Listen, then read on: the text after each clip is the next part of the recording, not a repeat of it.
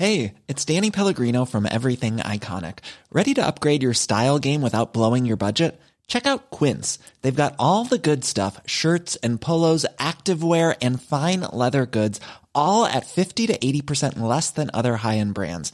And the best part? They're all about safe, ethical, and responsible manufacturing. Get that luxury vibe without the luxury price tag. Hit up quince.com slash upgrade for free shipping and 365 day returns on your next order. That's quince.com slash upgrade.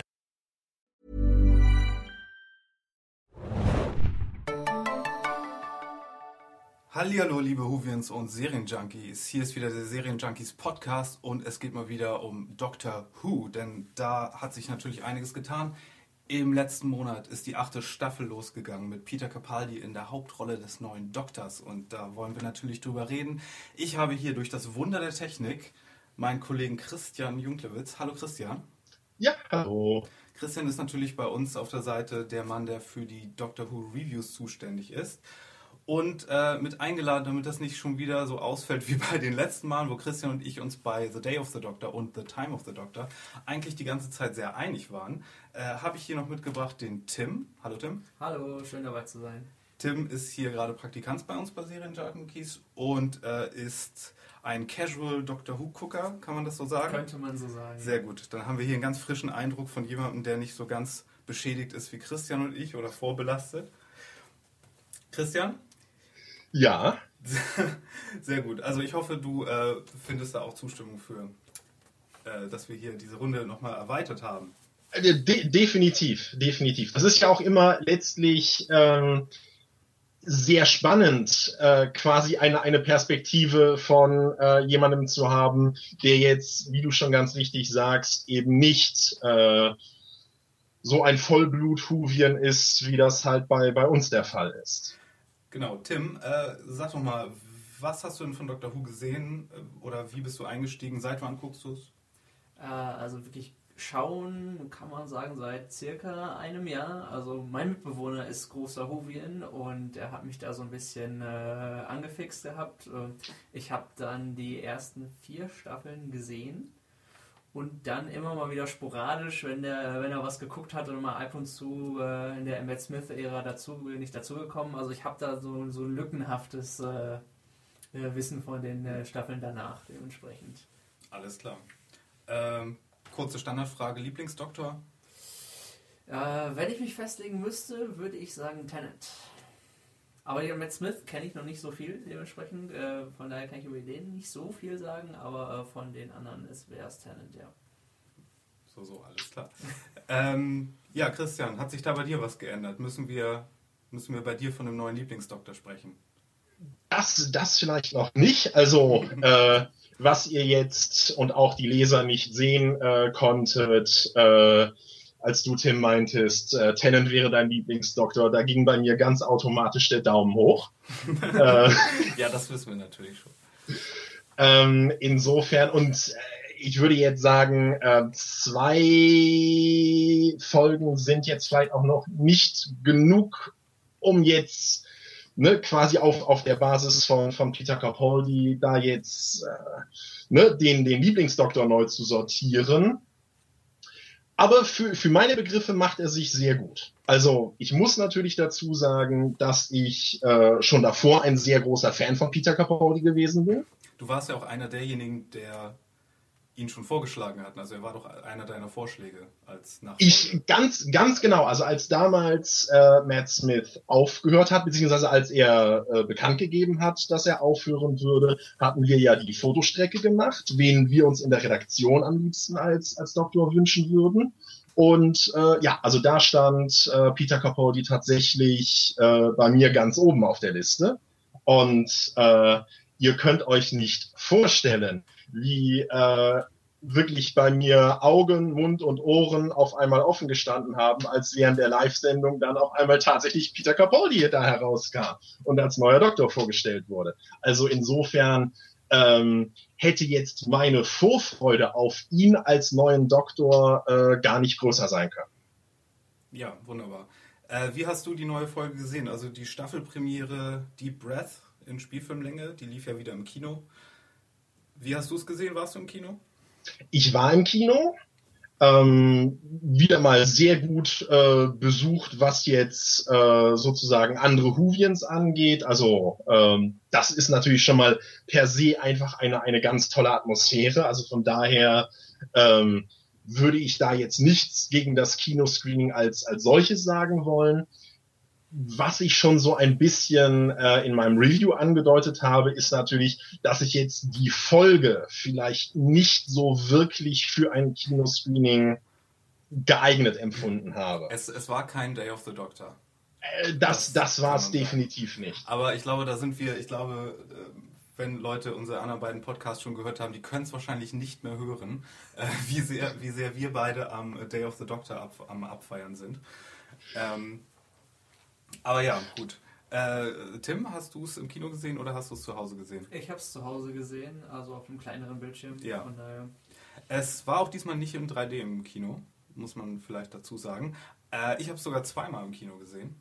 Äh, zum einen war ich äh, vor der Premiere in London, da wurde es beim British Film Institute gezeigt. Äh, da waren sogar auch Stephen Moffat anwesend und Peter Capaldi und Jenna Coleman. Das war sehr cool. Äh, ich habe da auch einen kleinen Bericht drüber geschrieben, war bei uns auf der Seite, können wir vielleicht nochmal auch verlinken mit Christians Review zusammen. Ähm, und da kam dann auch der Herr Capaldi raus am Ende nochmal ah. und hat uns Hallo gesagt das war äh, natürlich auch sehr nett. Deswegen fühle ich mich äh, so ein bisschen. Ich, ich bin wahrscheinlich so ein bisschen zwiegespalten. Wahrscheinlich habe ich jetzt das Gefühl, er müsste mein neuer Lieblingsdoktor werden, weil ich ihn angefasst habe. Ähm, aber ja, Christian, wie fandest du das Bonusmaterial im Kino? Weil das habe ich in London nämlich nicht gesehen. Das habe ich erst, als ich hier in Berlin nochmal im Kino war und das das zweite Mal gesehen habe, mitbekommen. Das das äh, Bonusmaterial. Das also, Strax, also nicht, nicht das äh, am Ende mit dem Making of, sondern ja. Ich, ich, spreche jetzt von dem, von dem Strax Bonusmaterial am Anfang. Da hatten wir ja bei Day of the Doctor dieses kleine lustige Vorgeplänkel, zum einen mit Matt Smith, David Tennant und John Hurt. Und dann hatten wir zusätzlich diesen Sontaran Kino-Knigge, falls du dich erinnerst. Ich erinnere mich gut daran und das ist halt, glaube ich, auch für mich dann so ein bisschen das Problem gewesen. Auch da würde ich sagen, ähm, ich, ich fand das Bonusmaterial vor The Day of the Doctor besser als diesmal. Also also ich fand jetzt die, die Scherze, die äh, Strax da äh, gerissen hat, jetzt nicht so witzig ja gut, okay, nach dem zweiten oder dritten Mal haben wir es begriffen, okay. Äh, Matt Smith hat ein sehr ausgeprägtes Kind. ähm, War ist auch nicht äh, ein Scherz, der zum ersten Mal irgendwie in der Serie vorkommt. Ja. Tim, ja, du hast jetzt überhaupt keine Ahnung, wovon wir sprechen, oder? Äh, ich würde vermuten, ist das, dass Drax ist der, auch in der ersten Folge jetzt in der neuen Staffel, war das dieser... Das ist der kleine Sontaran äh, Krieger, der jetzt äh, eher der Sanitäter ist. Und im Kino gab es halt Bonusmaterial, auch für alle, die jetzt das vielleicht nicht im Kino gesehen haben. Bei Day of the Doctor gab es Bonusmaterial, wo Str äh, Strax sozusagen den Zuschauer im Kino, den Zuschauer im Kino direkt angesprochen hat und mit schlimmen Sachen gedroht hat, wenn ein Handy angeht oder sich dafür ausgesprochen hat, dass Popcorn-Essen doch eine tolle Tradition sei, weil Popcorn can feel pain. Und ja, es war so ein bisschen niedlich gemacht und jetzt hatten wir wieder Bonusmaterial, in welchem äh, Strux in die Kamera spricht und nochmal die letzten Inkarnationen des Doktors durchgeht, um dieses Video an das Sontaran Empire zu sprechen, aber im Grunde war er am Vloggen, wie dann gesagt wurde. Und äh, ja, dann geht er halt alle Doktoren durch und es war wieder der gleiche Scherz. Äh, Sontaran können weder Männlein noch Weiblein auseinanderhalten und Matt Smith hat ein großes Kinn und Christopher Eccleston hat große Ohren. So in, in, in äh, die Richtung ging das. Witzigerweise nicht unähnlich wie das Video, was äh, wir in derselben Woche produziert haben, wo ja Henning äh, vor der Kamera stand und wir dieses kleine Recap-Video gemacht hatten äh, von den bisherigen Doktoren, wer, wer was war und was deren Spezialitäten und Charakteristika waren das wollte ich eigentlich auch noch gerade sagen. Ähm, das war für mich, glaube ich, dann auch noch zusätzlich so ein Problem, weil ich ähm, das Video, das ihr in, in Berlin produziert habt, das hatte ich wirklich unmittelbar äh, vorher gesehen, bevor ich ins äh, Kino gefahren bin. Ach. Und insofern war da dann natürlich eine gewisse, wie soll ich sagen, ähm, zumindest eine konzeptionelle Doppelung für mich so ergeben, wo ich mir gedacht habe, nee, ich muss, ich muss jetzt nicht nochmal alle äh, äh, Doktoren so hintereinander sehen. Aber gut, das, das, das, konnte, das konnte die BBC ja nicht. Nee, aber die BBC hat sich auch ein bisschen mehr Trash-Talk erlaubt. Also unser Video war ja sehr brav. Wir haben, wir haben nur angedeutet, dass der sechste Doktor vielleicht nicht der netteste Typ aller Zeiten war. Ähm, und haben dann ja auch eingeblendet, wie er anfängt, seine Begleiterin zu würgen. Sehr sympathischer Mensch. Äh, nee, nicht Mensch, Time Lord. Ähm, sollen wir vielleicht mal über die Folge an sich sprechen? Deep Breath, geschrieben von Stephen Moffat mal wieder. Und man hat den Moffat wieder sehr, sehr rausgeschmeckt, würde ich sagen. Christian, was meinst du? Ja, definitiv. Also das war, würde ich sagen, jetzt wieder die Moffat-Mischung, die man halt jetzt so aus den letzten zwei, drei Jahren kennt, also seit, seit er halt Showrunner ist. Mhm. Ähm, wieder viele originelle Ideen, aber gewisse Probleme damit, äh, diese, Pro äh, diese, diese Ideen dann auch zu einem, ich sage mal, konsistenten, äh, spannungsgetriebenen Plot zusammenzufügen. Ja. Das, das war bei Deep Breath, würde ich sagen, jetzt nicht so ähm, schlimm, weil es da ja ohnehin ähm, jetzt eher um sozusagen die Figuren und ne, die, die, Einführung des neuen Doktors ging und wie er sich jetzt mit Clara engagiert. Ähm, also von daher war das, war das, würde ich sagen, in Ordnung. Ähm, umso mehr, ähm, das, das hatte ich dann natürlich auch ähm, im Review schon geschrieben, äh, hat mir dann die zweite Folge gefallen, die Stephen Moffat zusammen mit Phil Ford geschrieben hat und wo originelle Ideen mit einem starken Plot für, für meine Begriffe zusammenkommen. Und das ist im Prinzip das Doctor Who, also so wie es mir am besten gefällt. Ja. Äh, für die Zuhörer nochmal, wir werden natürlich jetzt ins Detail gehen. Also wenn ihr die Folgen noch nicht gesehen habt, schaltet vielleicht aus, guckt euch die Folgen an. Ähm, über iTunes sind die erhältlich zum Beispiel oder beim Fox Channel waren die zu sehen hier äh, im deutschen Pay TV. Aber ansonsten würde ich vorschlagen, ihr guckt euch das erstmal an und kommt dann zurück, um unserer kleinen Diskussion hier beizuwohnen. Deep Breath äh, war die erste Folge und da geht's gleich los. Der Doktor, also im Grunde haben wir einen direkten Anschluss an Time of the Doctor, wo die TARDIS mal wieder im Sturzflug ist. Genauso eigentlich wie beim Übergang vom 10. zum 11. Doktor, wenn wir uns erinnern. Äh, gab allerdings einen kleinen Zwischenstopp bei den Dinosauriern einer der Dinosaurier hat die TARDIS verschluckt und deswegen kam die ins viktorianische London und da ist dann die Paternoster-Gang anwesend, bestehend aus Madame Vastra, der, der Solarian-Detektivin, ihrer Ehefrau Jenny und ja, dem Sontaran Strux halt. Was hältst du von der Paternoster-Gang, Christian? Ich finde sie okay. Ähm, ich, ich, muss, ich muss ganz ehrlich sagen, ähm, so, so, so richtig starke Gefühle weckt sie in mir nicht. Das, das Einzige, was ich mehr und mehr monieren würde, ist halt, dass Strux äh, so sehr zur Witzfigur äh, mutiert. Und halt vor allem, ähm, was du ja auch schon angesprochen hattest, es sind irgendwo immer wieder die gleichen Scherze. Also ähm, das von, von daher fängt er so ein bisschen an, mich inzwischen zu nerven.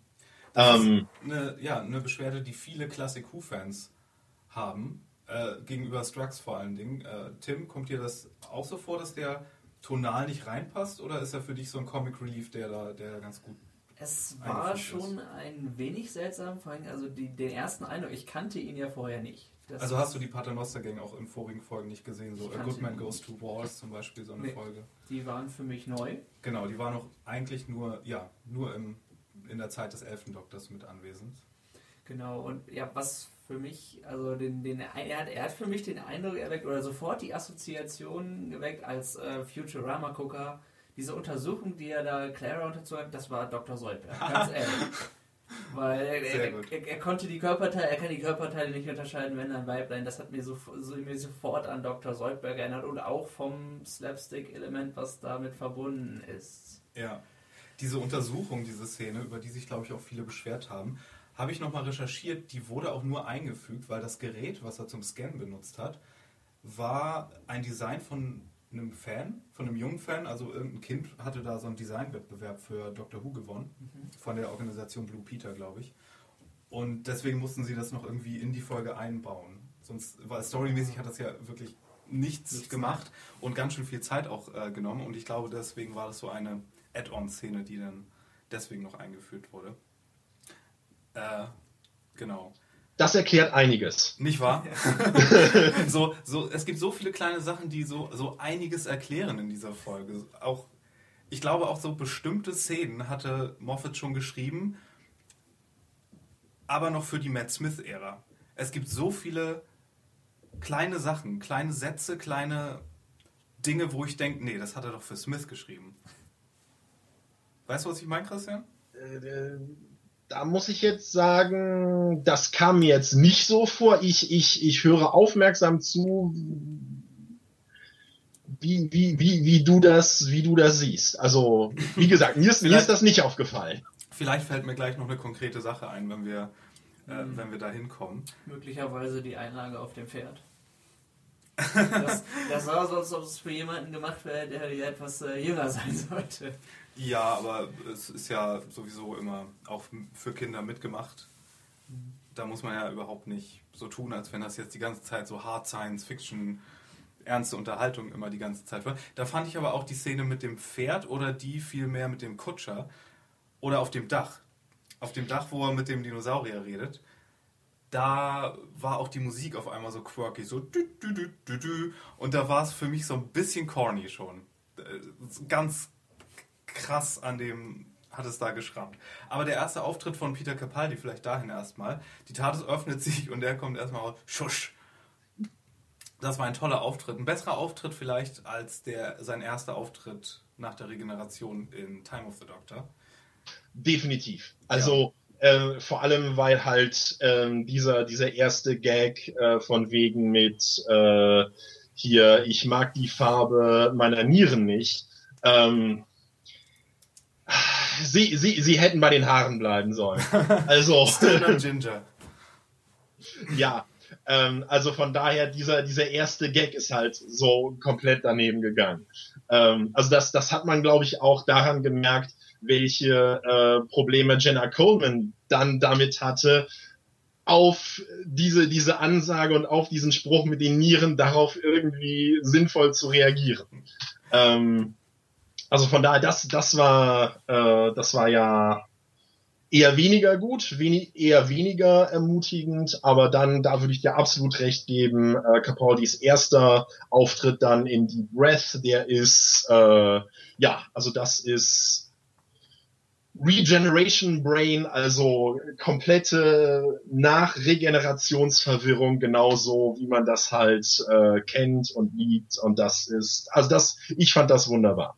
Ja, ich auch. Ich muss auch sagen, ich fand die Folge insgesamt beim zweiten Mal gucken sehr viel besser. Also beim ersten Mal war ich auch sehr begeistert von äh, Peter Capaldi und seiner äh, crazy Eyebrows und allem drum und dran und wie er das alles gemacht hat und wie gut verwirrt er auch dieses, wie du sagtest, Regeneration Brain gespielt hat. Aber von der Folge war ich so enttäuscht.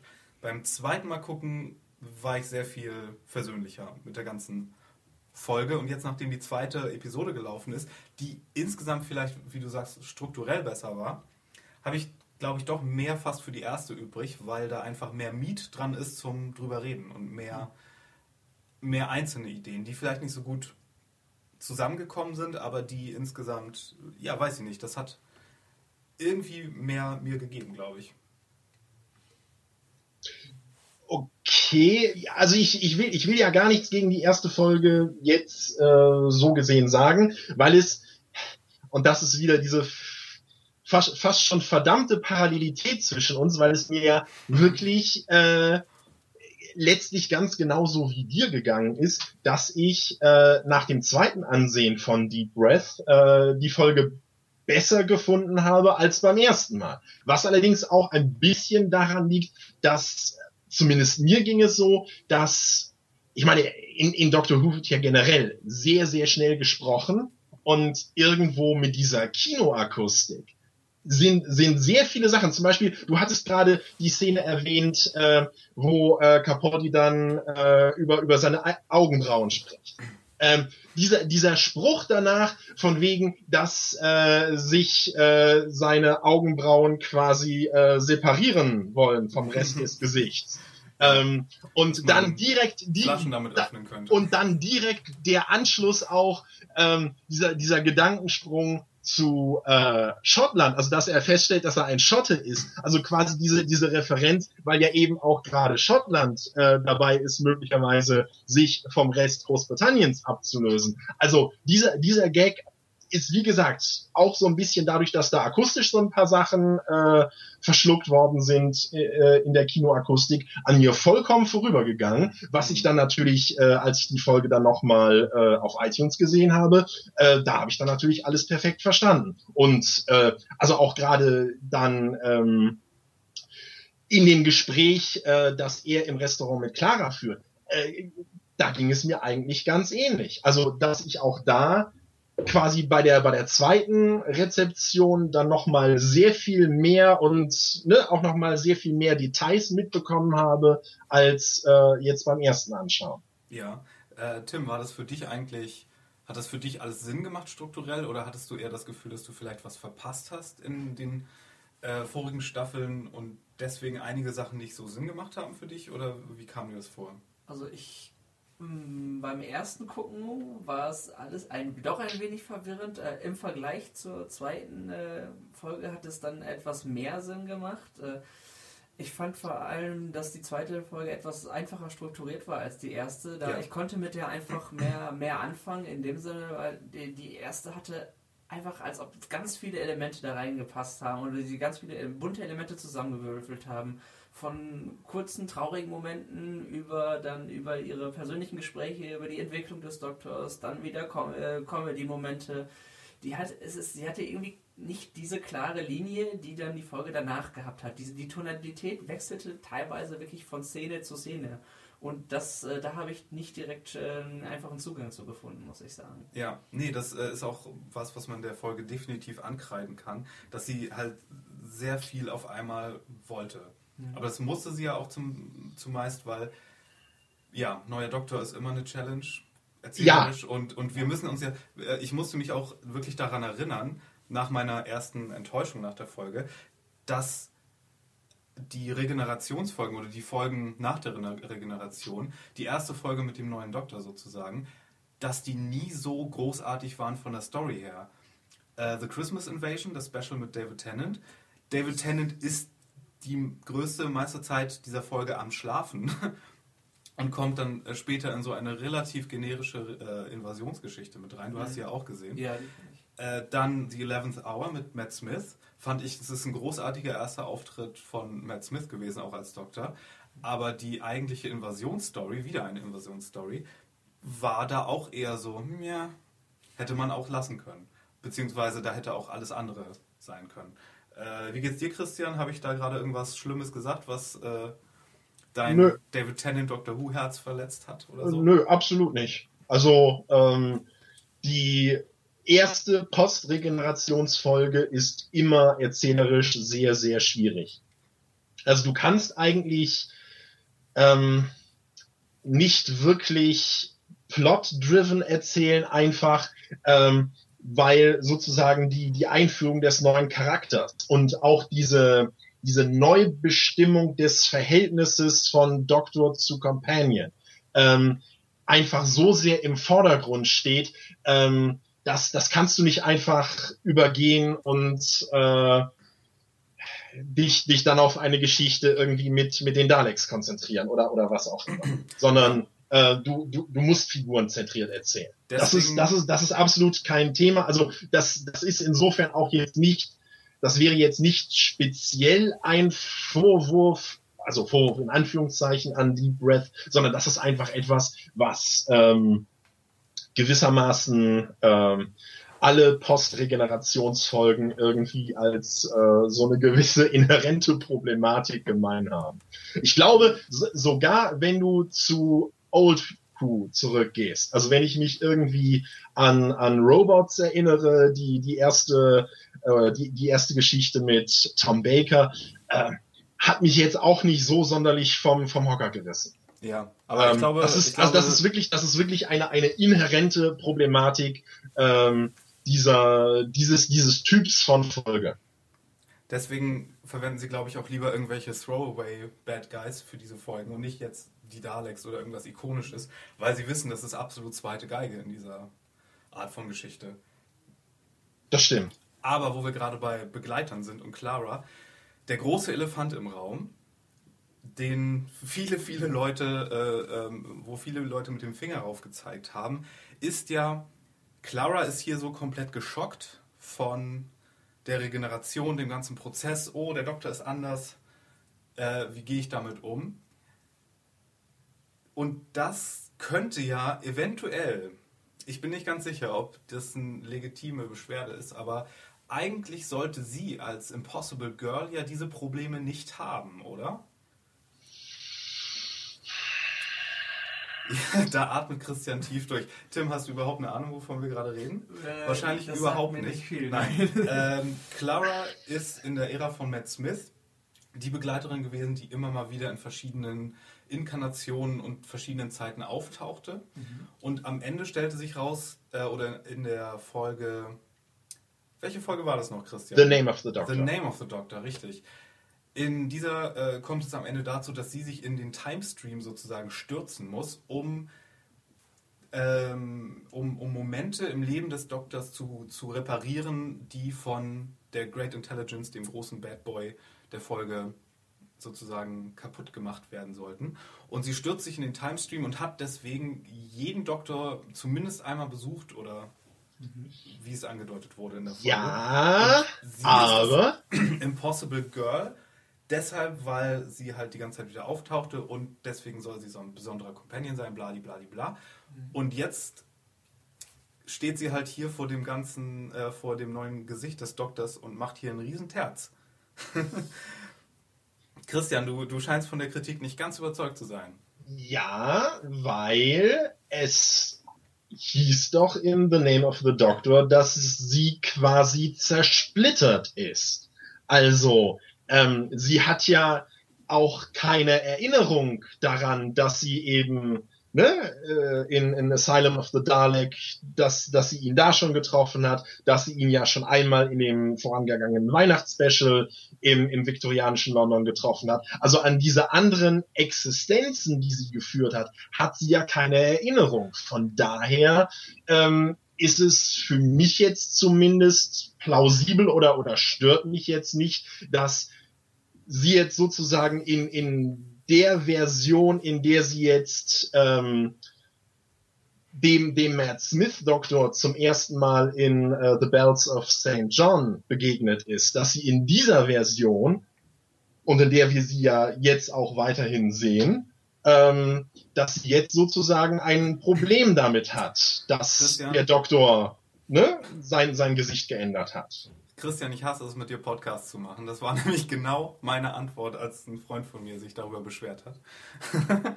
ähm, wobei ich nicht ganz sicher bin, ob die Clara, die in den verschiedenen Inkarnationen über die Zeit verteilt aufgetaucht ist und die, die in den Timestream gesprungen ist, um diese ganzen Momente zu, äh, zu fixen, ob das das gleiche ist und ob sie dann trotzdem in der aktuellen Inkarnation, die ja diejenige ist, die den Sprung gemacht hat, ob sie dann davon wissen sollte und sich erinnert.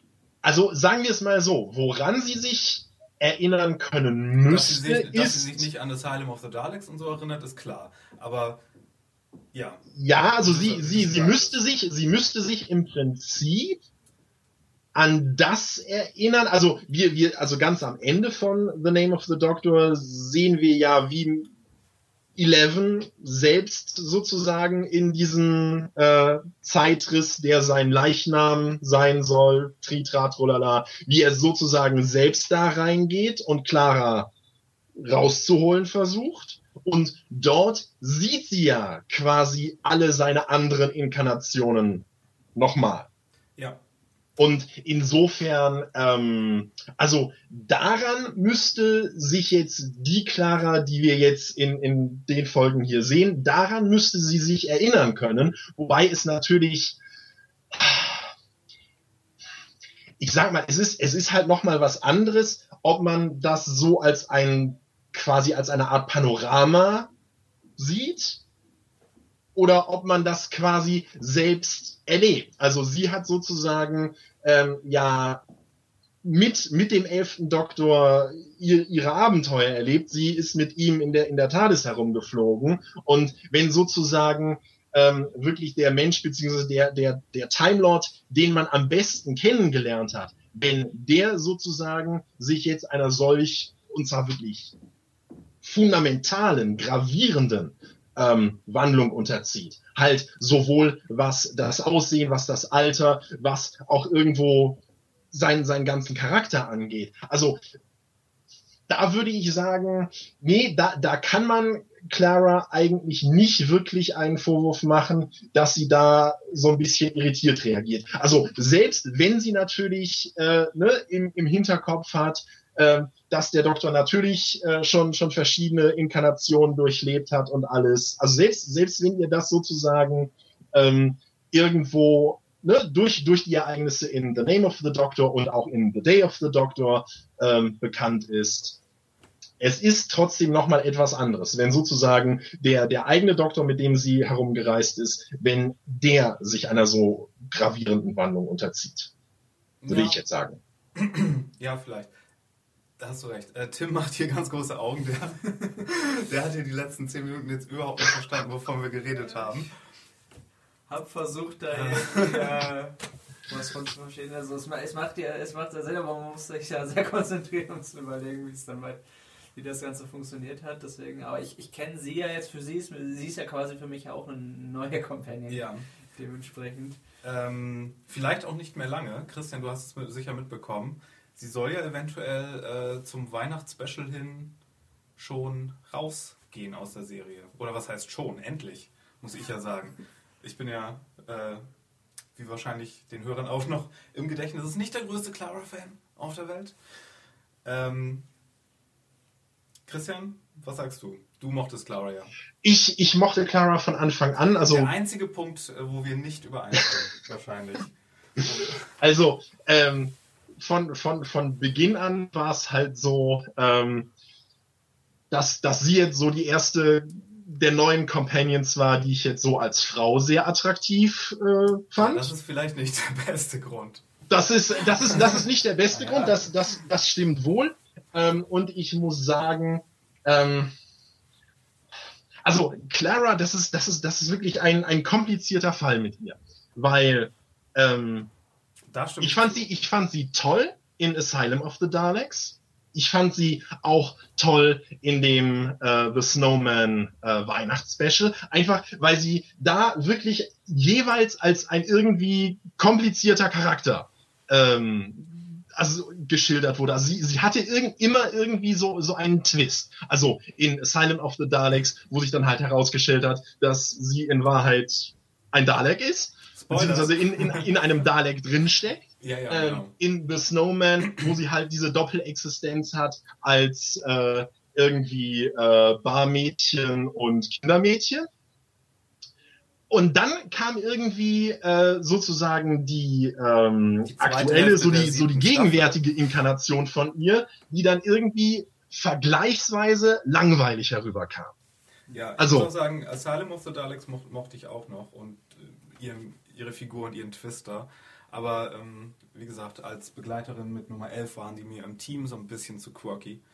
Das äh, fand ich dann schon sehr anstrengend und nun ja. Und- äh, und Rose- sie- Ro Entschuldigung, wenn ich, wenn ich da nochmal einhaken darf. Ähm, in gewisser Weise würde ich dir insofern recht geben, dass ich ähm, dann von ihren Folgen, also im Prinzip natürlich von der ganzen Halbstaffel 7.2 jetzt nicht wirklich sehr überzeugt gewesen bin. Ähm. Wobei ich allerdings anmerken würde, dass seit sie ähm, ich weiß nicht, wann das eingesetzt hat. Vielleicht mit, mit The Day of the Doctor, wo sie dann ohne irgendeine Erklärung sie dann auf einmal vom Kindermädchen zur Lehrerin gemacht haben. Ja. Das, das, das, das ist ja auch noch so eine, so eine Geschichte. Also, ähm, und Aber wirklich ohne, ohne ein wie- Wort darüber zu verlieren. Das ist so ungefähr wie dieser eine Schritt so, oh Mist, wir müssen ja, wir müssen ja aus River Song irgendwann nochmal die Professorin machen. Ah, machen wir eine 30-sekündige Szene, wo sie sich in der Uni anmeldet. Und dann, dann ist das so, okay, dann hat sie jetzt äh, acht Jahre studiert und ist Archäologin. Das passt schon. Gen genau, genau. Nee, aber ähm, also ich würde sagen, ähm, insbesondere seit sie jetzt ähm, mit, mit dem neuen Doktor unterwegs ist, aber letztlich auch schon davor, ähm, das, das hat ja schon so ein bisschen in The Day of the Doctor angefangen, also dass sie quasi als so eine Art Gewissen des Doktors auftritt. Also wirklich ihr großer Moment in The Day of the Doctor ist ja ähm, die Szene, als die drei Doktoren äh, ne, eigentlich schon beschlossen hatten, jetzt gemeinsam den roten Button zu drücken, äh, aber sie sozusagen äh, Matt Smith äh, dann irgendwie so schief anguckt und meint, aber das ist doch nicht das, was der Doktor machen würde.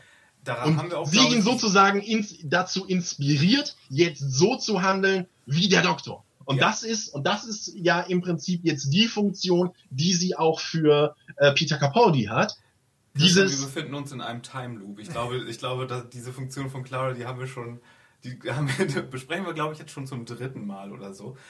Die, das, was mich nur daran stört, und in The Day of the Doctor war sie halt so ein Every Companion. Da, da hätte, also das hätte für jeden Companion geschrieben worden können sein.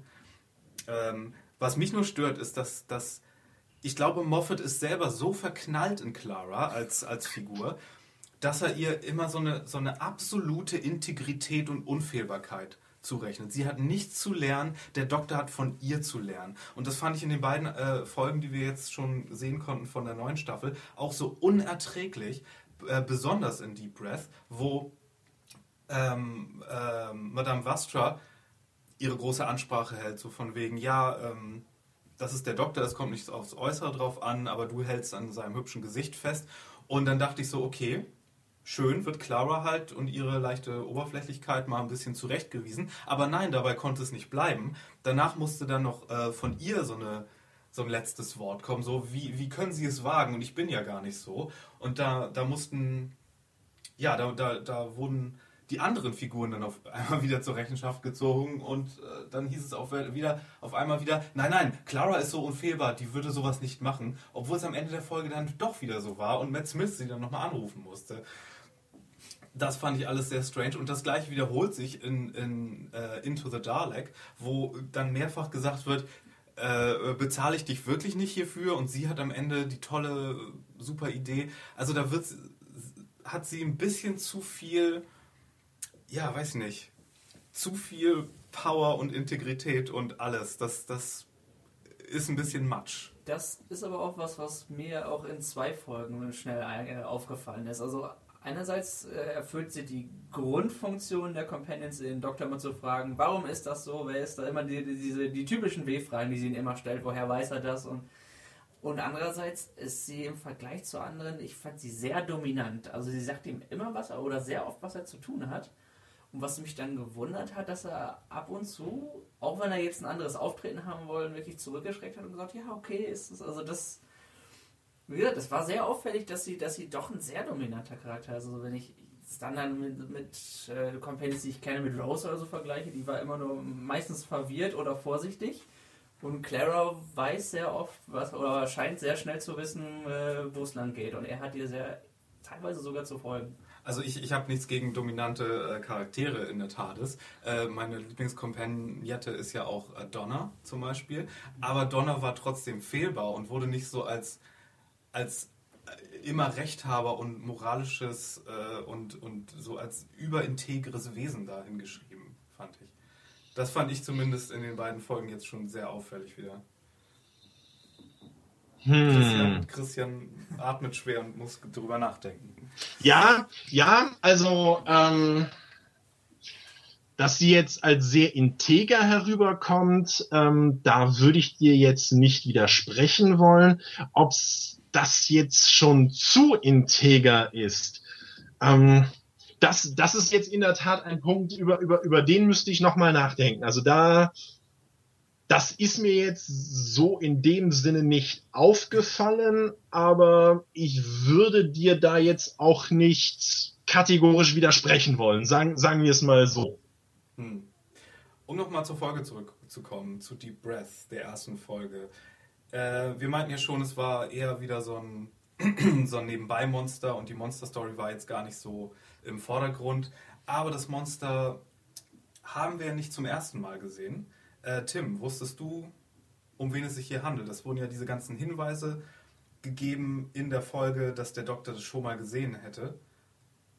Und äh, dass ihm das irgendwie alles sehr bekannt vorkommt. Konntest du gleich äh, den Finger drauf tun, weil du hast ja die David Tennant-Ära gesehen? Mm, ganz so schnell war es bei mir nicht, aber äh, ich habe mich langsam daran erinnert, als, äh, als wirklich revealed wurde, dass, dass sie halt wirklich dieses ja, leichte Organrecycling betreiben und das hat mich dann doch äh, an eine bestimmte Folge erinnert, die war, ist dritt, was die aus der dritten Season dann? Ich glaube, die war Christian? Zweite. Zweite, ne? Ja. Zweite. Ja, äh, natürlich äh, für alle, die noch am Rätseln waren, es waren natürlich die äh, Clockwork People oder Clockwork Robots oder wie die hießen. Was The Girl in the Fireplace. The Girl in the Fireplace, genau, eine Folge, die auch von Moffat geschrieben wurde. Und im Gegensatz zu den Engeln aus seiner Folge Blink, die ja irgendwie mittlerweile zum, zum äh, Stammgast auch geworden sind in der Serie, hatten wir die äh, kein zweites Mal gesehen. Und das fand ich ganz nett, weil ich fand äh, auch, das war eine sehr gute Folge. Moffat hat ja sowieso, bevor er Showrunner war, eine, einige der besten Folgen abgeliefert. Definitiv. Also äh, Girl in the äh, Fireplace äh, ist bei, bei allem Respekt und bei aller Wertschätzung, die ich für Blink hege, äh, würde ich sogar sagen, dass äh, Girl in the Fireplace meine Dreh-Showrunner-Zeit äh, Lieblingsfolge von Moffat gewesen ist. Öha. Hm. Na, das weiß ich nicht, aber ähm, naja, es hat mehr Doktor drin, ne, als Blink. Blink ist er, er ja sehr abwesend. Aber also ja. wie, wie, gesagt, also ohne dass ich jetzt irgendetwas gegen, gegen Blink äh, sagen würde, ga, ganz, ganz und gar nicht. Eine, eine ganz großartige und fantastische Folge. Ähm, aber irgendwo, wenn ich jetzt sagen müsste, welche von den Moffat-Folgen meine Lieblingsfolge ist und möglicherweise sogar einschließlich dann seiner, seiner jetzigen Folgen, dann, dann würde ich sagen, das ist äh, The Girl in the Fireplace. Mhm. Ähm, das ist einfach so großartig, sowohl von der Originalität der Ideen her, als auch dann davon, wie diese Ideen dann wirklich zusammenkommen. Zu einer wirklich starken, ähm, emotional ergreifenden äh, Episode. Also das ist, das ist ganz großes Fernsehen. Ja, nee, super Folge auf jeden Fall. Das Monster war ja auch wurde ja auch sehr viel gelobt und ich muss auch sagen, dieses Mal, zumindest der, der Kapitän des, des Schiffes von denen, wenn man so will, war auch, zu einem hat der Schauspieler das super gemacht, den, beim zweiten Mal fand ich das noch viel beeindruckender, wie er auch gespielt hat mit seinen Bewegungen und den Satz, we will reach the promised land. Und das war super. Und auch diese Figur, die sie gebaut haben, weil das war ja nicht CGI, was mich auch überrascht hat, weil hinterher hat man in dem Bonusmaterial hier Doctor Who Confidential oder Extras oder wie sie es jetzt nennen, haben sie ja gezeigt, wie sie diesen Kopf gebaut haben, also diesen Animatronik-Kopf der zur Hälfte offen war und wo man reinschauen konnte und wo dann diese ganzen Zahnräder und sowas drin äh, waren. Und der ließ sich von außen mit einer Fernsteuerung bedienen und dann konnten sich die Augen so bewegen und in der Folge selbst hätte, hatte ich an der Stelle gedacht, das wäre CGI. Ziemlich gutes CGI, aber wie sich herausstellte, war es überhaupt nicht computeranimiert, sondern ein richtig physischer Effekt. Das finde ich schon beeindruckend, wenn sich das so hinterher herausstellt. Zumal sie ja äh, sehr, sehr oft auf CGI zugreifen, was ihre was die Effekte betrifft. Ja, aber dann nicht so, so gutes CGI, wie man zum Beispiel an Eben. dem Dinosaurier äh, gesehen hat. Hat euch der Dinosaurier zuerst gestört? Ich meine, der war so groß wie Big Ben und T-Rex war nun mal, naja, so groß wie ein Baum eher. Mich hat einfach viel mehr verwirrt, dass es die Leute kaum gestört hat, dass er da einfach mal ein bisschen rumgestapft hat. Als the government. Ja, ne, das passiert ja mal. Und ja, der, der hat ja auch anscheinend nichts platt getrampelt. Der ist einfach nur so ein bisschen in der Gegend rumgelaufen nach der Zeit. Ja, das wurde ja. erklärt mit der Größe, mit einer Throwaway-Line von Madame Vastra, wo sie dann sagt so, äh, nee, einer sagt irgendwie, Jenny sagt irgendwie, ja, aber der ist doch viel größer als irgendwie hier die ähm, Fossilien, die man so im Museum sieht. Und Genau. äh, Vestra sagt, äh, nee, nee, nee, das hat schon seine Richtigkeit. Ich erinnere mich da aus meiner Kindheit dran. So, so in der Art. da, da, da, die, die Sache ist komplett an mir vorbeigegangen beim ersten Mal gucken. In dieser Erklärung. Und die Größe des Dinosauriers hat mich dann auch, glaube ich, hinterher erst gestört. Aber dann beim zweiten Mal dachte ich, okay, wenigstens haben sie eine Zeile reingemacht, äh, die es erklärt. So, eine der interessantesten Sachen natürlich kam ganz am Schluss. Und jetzt kommen wir in ein großes Spekulationsgefilde. Äh. Nämlich, äh, und ich muss auch sagen, das ist bisher mein allerliebstes Lieblingselement in den beiden neuen Folgen gewesen, nämlich Missy. Nachdem dann unser Bad Boy der Folge, der Maschinenmann, den, ja, den Löffel abgegeben hat, wenn man so will, oder sein Löffel abgegeben wurde, das ist ja, sollte ja so ein bisschen ambivalent sein, ob der Doktor geschubst hat, nicht vielleicht, äh, sehen wir, dass der Roboter tatsächlich äh, den Himmel erreicht hat, das Paradies, und wird dort begrüßt von einer netten englischen Lady, die als Begrüßungskomitee dort dient. Und sie nennt sich Missy und sagt, der Doktor wäre ihr Boyfriend. Christian, bei dir und mir sind wahrscheinlich da x Alarmglocken schon losgegangen, äh, als, als diese Szene kam. Aber lassen äh, wir Tim erstmal vor. Tim, was hast du dir dabei gedacht? Ich dachte erst, ich habe da was verpasst. Die, die, sie muss ihn ja sicher, die redet über ihn so, als ob sie ihn kennt. Sie war, war ja sehr sicher, wie sie das vorgetragen hat. Und ja, also ich habe hab mich erst gefragt, ob dieser Platz vielleicht auch schon mal etabliert ist, wo sie jetzt sind. Und Mhm. wer sie sein kann. Also ich, ich, ich hatte wirklich den Eindruck, man muss sie doch eigentlich schon mal gesehen haben, so wie das eingeführt wurde. Ja. Ist das denn, äh, stimmt das denn? Christian, sag doch mal was dazu. Also Missy, so in der Gestalt, wie sie da jetzt auftritt, haben wir noch nicht gesehen. Das war jetzt, das war jetzt auch für uns. Wobei Äh, viele, viele haben sie verwechselt mit der, mit der Oberin der Silence-Kirche aus Time of the Doctor, die ja da aber gestorben ist und dann da. ja, also das war sie definitiv nicht. Nee, nee, das war sie Ähm, nicht. Ähm, darf ich mal kurz was dazu sagen, bevor du was sagst? Als ich die Casting-Nachricht geschrieben habe über sie, ja, da wurde sie ja noch als irgendwie, ähm, wie wurde sie beschrieben? The Governess of the Nether Sphere oder so. Okay, das Und- gibt ja schon so eine leichte Richtung dann. Ja, okay, aber ich habe da schon und als ähm, Hermione Norris gecastet wurde in einer anderen Rolle, die noch irgendwann äh, kommt, diese Staffel, habe ich schon gesagt, okay, diese beiden Frauen, die wären richtig gut als, als Bösewicht. Und da habe ich mir schon gedacht, so, okay, es wäre sehr Moffat-typisch, wenn er zum Beispiel jetzt, anstatt den Doktor zu einer Frau zu machen, was sich ja viele gewünscht haben, so einen Quasi-Kompromiss macht und sagt, okay, bringen wir einen anderen Time Lord zurück, wie zum Beispiel den Master, und machen ihn zur Frau. Und da habe ich das eigentlich bei Hermione Norris vermutet, dass, dass sie das sein könnte. Aber jetzt heißt diese Figur aber auch noch Missy. Und wenn ein Master auf einmal weiblich wird, dann ist er eine Mistress. Also könnte Missy tatsächlich ein Hinweis darauf sein. Oder natürlich, was viele glauben, es könnte auch die Rani sein, eine andere Time Lady. Was auch vielleicht ganz angebracht wäre, weil die natürlich, die Schauspielerin ist kürzlich verstorben. Aber wahrscheinlich ein bisschen zu kürzlich. Das hätten sie wahrscheinlich nicht so planen können. Christian, waren das auch deine Gedanken oder bist du da kein Fan von, von diesen Theorien? Ähm, ich sehe da ganz ehrlich noch nicht so richtig klar. Also diese äh, Master-Missy-Theorie von dir, die gefällt mir sehr gut. Darauf, darauf bin ich, äh, darauf bin ich so nicht gekommen. Ähm, also ich hätte jetzt eher in Richtung Rani gedacht. Ähm, also jetzt völlig, völlig unabhängig davon äh, und auch jetzt hier die, die, die Drehbücher sind ja geschrieben worden schon schon lange bevor jetzt die die andere äh, Schauspielerin, deren Name mir jetzt peinlicherweise entfallen ist.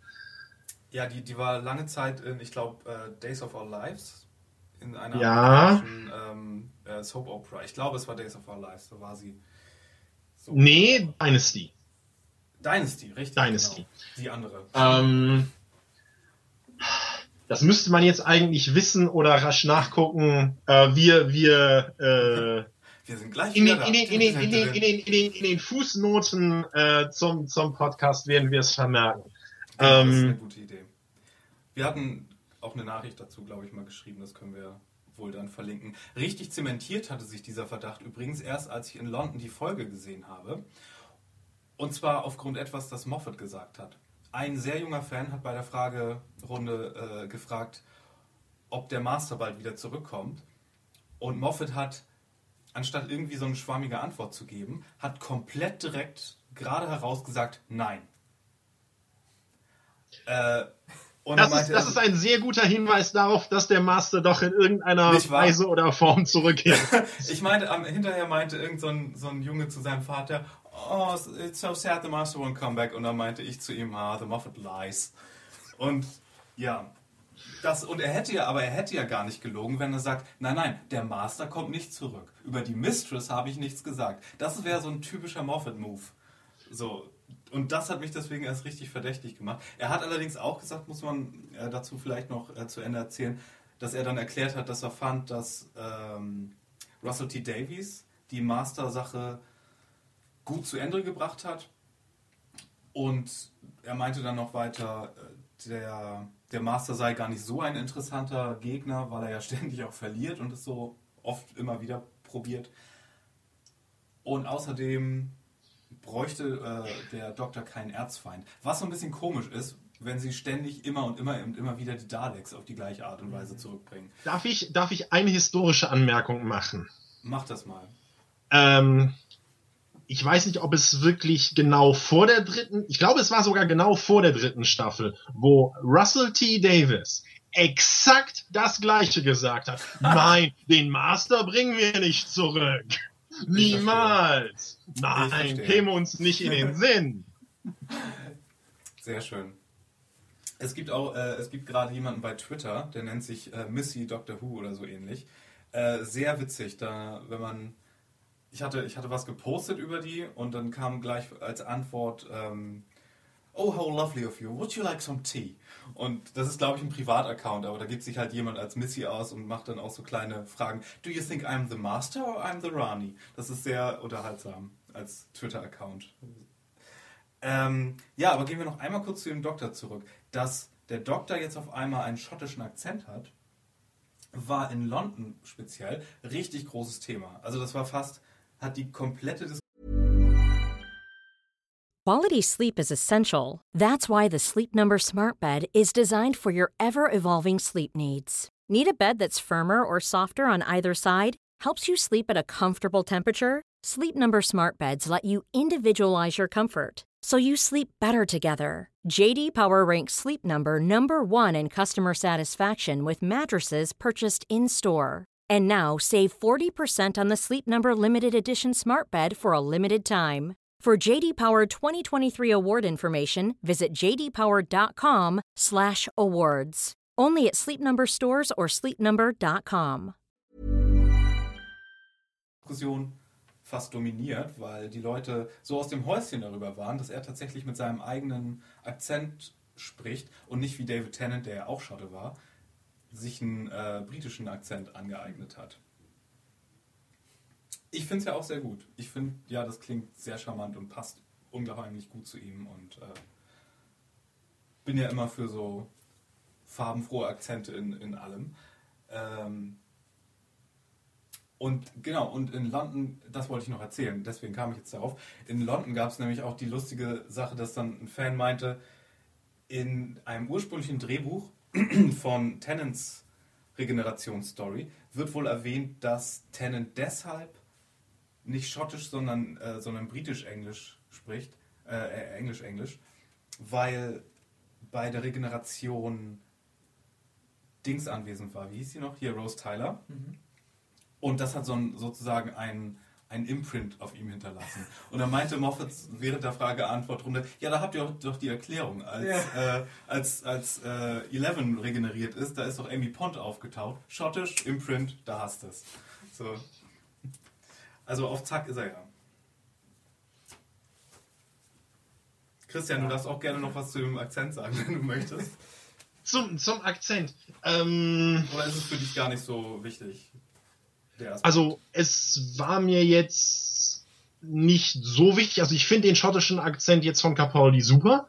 Ähm, da, da gibt es, da gibt es überhaupt nichts dran äh, rumzumäkeln für meine Begriffe. Also dass jetzt vielleicht die Engländer auch natürlich auf dem Hintergrund jetzt der ganzen Diskussionen in Großbritannien eben ne, mit dem mit dem bevorstehenden Referendum, ähm, dass die sich da jetzt vielleicht so ein bisschen echauffieren könnten, könnte man durchaus nachvollziehen. Nein, nein, Ähm, das waren aber für positive Reaktionen. Ne? ach so, aber durchaus, ja, ja. ähm, ja, aber das ist, das ist, dass das halt überhaupt ein Thema ist. Aber für, für mich ist das jetzt, also so, so, solange man ihn irgendwie noch versteht, ist mir alles recht. Ja, ich fand es ja sehr in, in der Serie Broadchurch war David Tennant ja nach seiner Zeit bei Doctor Who und hat da diesen grummeligen Detective gespielt und da konnte er richtig seinen schottischen Akzent auch mal rauslassen. Das fand ich ja auch sehr angenehm. Äh, Was, was ich dazu auch gehört habe, jetzt in dem äh, US-Remake wird er seinen Akzent nicht übernehmen dürfen. Man durfte es auch schon hören im Trailer. Ja. Er spricht da mit einem gekünstelten amerikanischen Akzent und es ist ganz, ganz furchtbar. Und er spielt sogar ihr wisst, prinzipiell die gleiche Er spielt in Figur. der Serie die gleiche Figur, ja.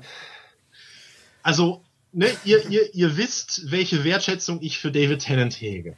Ähm, aber das, das war ja letztlich auch schon, also er, er hatte ja bereits einen US-Serienpilot, also direkt nach seiner Zeit bei Doctor Who. Rex is not your lawyer. Davon ist, glaube ich, ähm, eine Szene mal irgendwie öffentlich geworden auf, auf YouTube oder so. Ähm, und wirklich, also sein amerikanischer Akzent ist wirklich so mit von, von, von, von allen britischen Schauspielern, die so unterwegs sind, mit der schlechteste. Also das geht wirklich gar nicht.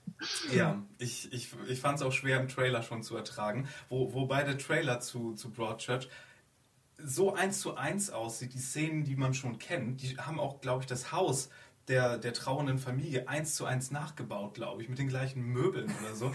Und dann läuft da in den gleichen Szenen mit dem gleichen Dialog David Tennant rum, aber spricht dann mit dem amerikanischen Akzent. Und neben steht dann da neben Anna Gunn und das ist alles so weird. Das ist alles so, so komisch. Aber okay, wir schweifen hier ab. Es ist ja hier jetzt kein, kein britischer Serienpodcast. Allgemein, es soll ja weiterhin um Doctor Who gehen. Ähm, äh, Deep Breath nochmal. Ähm, von euch beiden möchte ich mal hören, was eure Lieblingssache oder Szene war in der Folge, wenn ihr was habt.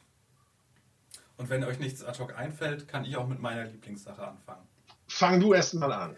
Ich fange an. Meine absolute Lieblingssache oder Szene in dieser Folge war die Szene mit äh, dem Doktor und dem Obdachlosen in der Gasse. So großartig, wie die beiden zusammen gespielt haben und der Doktor komplett manisch ist und gib mir Code. Das, das war großartig und wie er, wie er in den Spiegel gu- guckt und Have you seen this face? Oder, oder so diese tolle, diese tolle Line, Who frowned me this face? Großartig. Also das äh, fand ich, glaube ich, am allerbesten und ich glaube, das habe ich mir auch äh, hinterher nochmal angesehen und im Kino dann und ja. Ich glaube, die Szene, zu der werde werd ich öfter zurückkommen. Hast du ihm auch irgendwie gesagt, dass seine Augenbrauen so wütend aussehen? Das war schon. Das hatte Ja. was, ja. It's cross. ähm, das, war, das war wohl meine Lieblingssache. Auch in der Szene wurde ja auch angedeutet, dass sie vermutlich irgendwann mal sowas machen werden wie, sie werden zur Folge The Fires of Pompeii zurückkehren, weil Peter Capaldi hat dort ja schon mal in Doctor Who mitgespielt, als eine andere Figur, als, als ein, ja, als eine historische römische Figur. Und das werden sie jetzt eventuell wohl irgendwie storymäßig retconnen Aha. und es so machen, dass es irgendwas damit zu tun hat mit dem Doktor und dass das doch irgendwie war. Was komisch ist, weil es kam ja anders auch schon mal vor, zum Beispiel der sechste Doktor, Colin Baker, der war auch früher in einer anderen Folge schon mal als irgendwie Guard von irgendeinem was anderem äh, mit von der Partie und ist dann später halt zum Doktor geworden, ohne Erklärung. Aber nun ja. Es ist, das ist mir bei den Recherchen übrigens auch aufgefallen. Ich habe ja mal so ein bisschen durchgeguckt, was es so gab, und da fiel mir auf, dass er so ein Credit von 2008 hatte. Ja. So, was, was ist denn das? Genau. Witzigerweise, das habe ich äh, auch noch erfahren, hat äh, Moffat wohl Russell T. Davies, den alten Showrunner, angerufen, weil als sie das erste Mal über Peter Capaldi und eventuell er könnte zum, zum Doktor werden. Haben sie wohl schon sehr früh mal drüber gesprochen und schon auch mal drüber nachgedacht, während diese Folge gedreht wurde, The Fires of Pompeii. Und da hat wohl äh, Russell T. Davis gesagt, er hätte einen möglichen Story-erzählerischen Ausweg für diesen Fall. Mhm. Und angeblich soll Moffat jetzt, bevor er äh, jetzt Capaldis Folge geschrieben hat, ihn angerufen haben und gesagt haben, hey Russell, äh, du hattest doch mal diesen Plan, funktioniert der nach all dem, was in der Zwischenzeit kam, noch? Und kann ich ihn haben? Und angeblich soll das immer noch der Plan sein. Und angeblich soll er sehr gut sein. Und äh, wir können uns auf ein Story-Element von Russell T. Davies freuen nach all diesen Jahren. es gibt Applaus von Christian. Ja, da bin ich auch sehr gespannt, was sie daraus machen. Ja, also ich habe ich hab das genauso gehört und äh, ja, freue mich sehr darauf, äh, zu sehen, was, was daraus entstehen wird. Definitiv. Jetzt seid ihr noch dran. Ja, also, wenn ich mal überlegen müsste, also ich habe ja nur im Vorfeld gehört, dass jetzt die Season der ganze Dr. N wenig düsterer werden sollte. Dazu passend fand ich wirklich auch die Szene, in der am Ende nicht klar wurde, ob er den äh, Cyborg nun geschubst hat oder nicht, ob er da jetzt nachgeholfen hat. Und ich finde, dass es, dass es nett gelöst ist, wenn man jetzt sagt, er wird ein bisschen dunkler, dass das durchaus ein bisschen mitschwingt, dass er das gemacht haben könnte. Ich habe mich übrigens sehr geärgert, als Peter Capaldi vor mir stand und ähm, keine Ahnung, ich ihm die Hand geschüttelt habe und ein Foto gemacht habe und all sowas, was man dann halt macht, dass ich dazu starstruck war und ihn nicht gefragt habe, was er glaubt, was diese Szene angeht. Also mhm. da hätte ich ihn okay. echt fragen sollen, äh, hast du ihn geschubst oder, oder ist er gesprungen? Das wäre das wär, das wär echt gut gewesen im Nachhinein so. Ähm, aber manche Leute fanden das gar nicht so ambivalent. Für manche Leute war das ganz klar, Nee, nee, der Doktor hat ihn geschubst. Was das anderes sollte das gar nicht heißen. Aber ich fand auch, das nee. sollte eher ambivalent sein. Ich glaube aber, Christian, da kannst du noch mal was zu sagen, weil äh, ich glaube, viele Classic Who-Fans wissen auch, dass dieser super pazifistische Doktor eher eine Erfindung der neuen Serie ist. Und dass dieses ähm, äh, niemals irgendwie killen oder tot zulassen oder so, dass das ja eher von den Leuten gekommen ist, die in der neuen Serie jetzt die, die Serie schreiben und so auch verliebt in den Doktor sind, dass der Doktor halt dieses super, erstens dieses Superwesen ist und zweitens dieser super Pazifist ist, der nie irgendwie ein Haar krümmt. Das ist eine Frage, die ich euch auch mal allgemein hätte stellen wollen. Er ist ja nicht, ist, ist, ist er Batman quasi und äh, versucht er alles zu vermeiden, um jemanden umzubringen? Ist das so? Oder bringt er, oder ist es so, dass er eher indirekt Leute umbringt oder ihnen manchmal nicht hilft er? Das ist, habe ich ja, das hat sich ja in der zweiten Folge ein wenig angedeutet. Äh, ich bin mir da nämlich eben nicht sicher. Oh, hier geht's richtig ins Nitty-Gritty von Doctor Who. Christian. Tja, ähm, also vielleicht noch mal zu dem Punkt Old Who, New Who. Ich, ich glaube nicht, dass man das so exakt abgrenzen kann. Also es ist es ist ganz klar. Also wenn man wenn man ganz weit zurückgeht und also halt zu wirklich zu William Hartnell, dem dem ersten Doktor, dann wird man natürlich ganz klar feststellen. Also Hartnell ähm, war ich sage mal, schon, schon relativ düster drauf und ähm, also gleich in der ersten Folge äh, denkt er irgendwie darüber nach, da irgendwelche Höhlenmenschen umzubringen. Mhm. Äh, wo sie halt da irgendwie äh, 100.000 Jahre zurück in die Vergangenheit geflogen sind. Also insofern, da, da war er definitiv noch nicht pazifistisch. Das ist übrigens ein wirklich einer, einer der schönsten Momente von, von Into the Dalek, ähm, wo sich Capaldi dann ja so ein bisschen darauf bezieht und meint, ne, also anfangs hätte er sich ja nur einfach so der Doktor genannt und wäre so, ne, durchs Universum geflogen, aber dann, als er zum ersten Mal auf Scarrow war, und das war ja dann gleich die zweite William Hartnell-Geschichte, The mhm. Daleks, ähm, dass er sozusagen da mitbekommen hat, was es heißt, der Doktor zu sein. Der Doktor ist nicht die Daleks.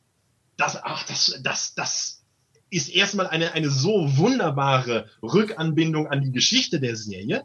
Und vor allem, sie, sie ist auch irgendwo zutreffend. Also wirklich, man, man kann, glaube ich, schon sagen, dass mit The Daleks sich dann der Doktor so ein bisschen in diese freundlichere, pazifistischere Richtung dann angefangen hat zu entwickeln. Mhm. Es ist aber nicht wahr zum Beispiel, dass der Doktor nie eine, eine Waffe gefeuert hätte oder so. Das ist nicht wahr, aber es, aber es ist natürlich wahr, dass er mit Waffen schon eine, also ich meine, es ist, es ist ja durchaus bezeichnend, dass er selbst nicht bewaffnet ist, sozusagen als Standardausrüstung.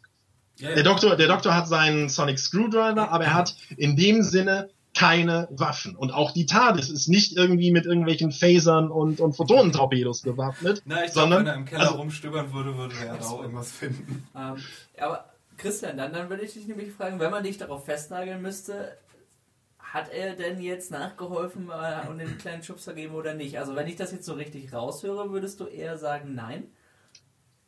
D- Das, das würde ich nicht sagen, sondern da war ich ja eher, ähm, und das ist dann auch eher als, als Kritik an meinem Review angemerkt worden, ähm, da war ich ja direkt in der Fraktion, die gesagt haben, äh, ja klar, er hat ihn geschubst.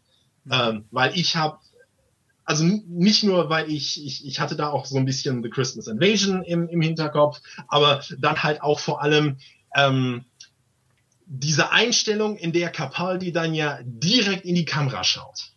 Mhm. Das ist, Ja, das ist, das ist, das ist, das ist ein, ich sage mal, dadurch wird ja schon irgendwo nahegelegt, fand ich jetzt. Aber ich, ich gebe absolut zu, dass das ein Punkt ist, über den man diskutieren und streiten kann und unterschiedliche Auffassungen sein kann. Ähm, Ja, aber klar. allein aufgrund Also sozusagen ja so. dieser herausgehobenen Gestaltung dieses Moments unmittelbar, ähm, nachdem der Cyborg da ähm, unten gelandet ist, ähm, fand ich es irgendwo naheliegend zu denken, es war der Doktor. Weil, und das ist halt diese, diese andere Seite, der Doktor, ich würde sagen, der Doktor ist sozusagen von, von seiner Grundeinstellung, von seiner Mentalität her, ist er ein Pazifist. Aber natürlich haben wir in der Vergangenheit immer wieder gesehen, dass er sehr wohl zu Taten der Rache fähig ist. Er ist auch zu, wenn es darum geht, das, das und diejenigen zu beschützen, die ihm am Herzen liegen, dann ist er zu absolut unvorstellbaren Taten fähig. Also wir, wir haben gesehen, was er im Time War getan bzw. fast getan hätte. Also ähm, das ist, also er ist, er ist ein Pazifist, aber er ist ein Pazifist, der, wenn man ihn in die Enge treibt, glaube ich, ähm, zu einigem fähig ist, was Und ich glaube, es auch gab öfter mal das ist Stellen, an der er nicht getötet hat, aber zugelassen hat, dass sagt es zum Tod kam. Ähm, ich denke jetzt gerade, glaube ich, an die Folge äh, mit Donna Noble, 10. Doktor, mit der mit den Ragnoks oder wie hießen die, die Spinnenkönigin? Ja, äh, sehr, sehr, sehr schöner Fall. Ähm, wo, äh, nee, äh, da, da äh, lässt er es ja nicht nur zu, dass die Ragnos sterben, beziehungsweise die, die, die Kinder der Ragnos-Königin, sondern da ist er es ja selbst, der äh, da irgendwie dieses, dieses unterirdische Labor in die Luft sprengt und äh, dafür sorgt, dass da die Themse irgendwie reinflutet und Mhm. sozusagen die, die Spinnenwesen ertränkt werden. Also das ist ja wirklich einer, also wirklich einer dieser Momente, wo man sieht, wie weit der Doktor bereit ist zu gehen und da natürlich auch wieder sehr schön die Rolle der Companion. Es ist Donna, die in dem Augenblick dann sagt, Doktor, es ist genug. Und die dann auch am Ende ähm, der Folge nochmal sagt, äh, du, du brauchst jemand, der, der mit dir fliegt, weil es ist nicht allein, es, es ist nicht gut, wenn du allein unterwegs bist.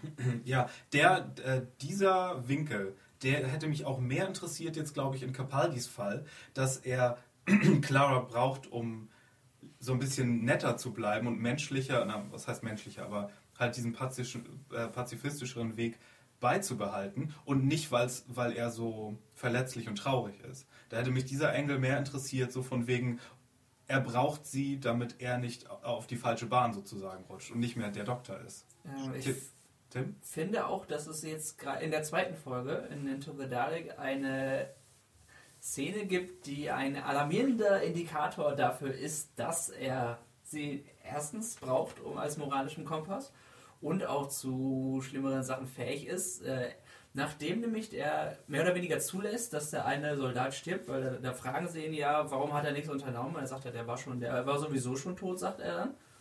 Und dann ähm, sagt er noch, nachdem, nachdem Clara was dagegen sagt, sagt er dann, äh, she cares, so I don't have to. Ja, der Trailersatz auch. Und das ist, finde ich, schon, äh, das sagt er schon eigentlich wirklich aus.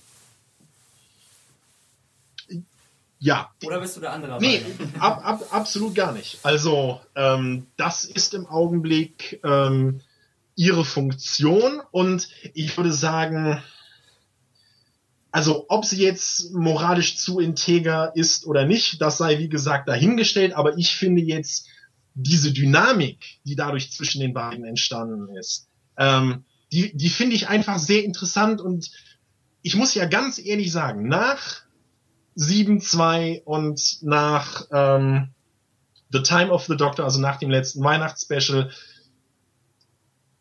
ich, ich, ich, ich gestehe jetzt etwas, was, was ich eigentlich nur ungern öffentlich gestehe, aber ich, ich war wirklich schon drauf und dran, so ein bisschen das Interesse und die Begeisterung an Doctor Who zu verlieren. Aber jetzt insbesondere durch, durch, diese, durch diese Dynamik, die jetzt ähm, durch den neuen Doktor entstanden ist mit äh, Clara, ähm, also ich finde das wunderbar und ich, ich merke richtig, wie das, wie die Flamme meiner Doctor Who Begeisterung wieder heiß am Brennen ist. Also ich muss sagen, ich bin gerade noch aus Interesse an Peter Capaldi und seiner, seiner Performance vielmehr, glaube ich, auch äh, äh, interessiert.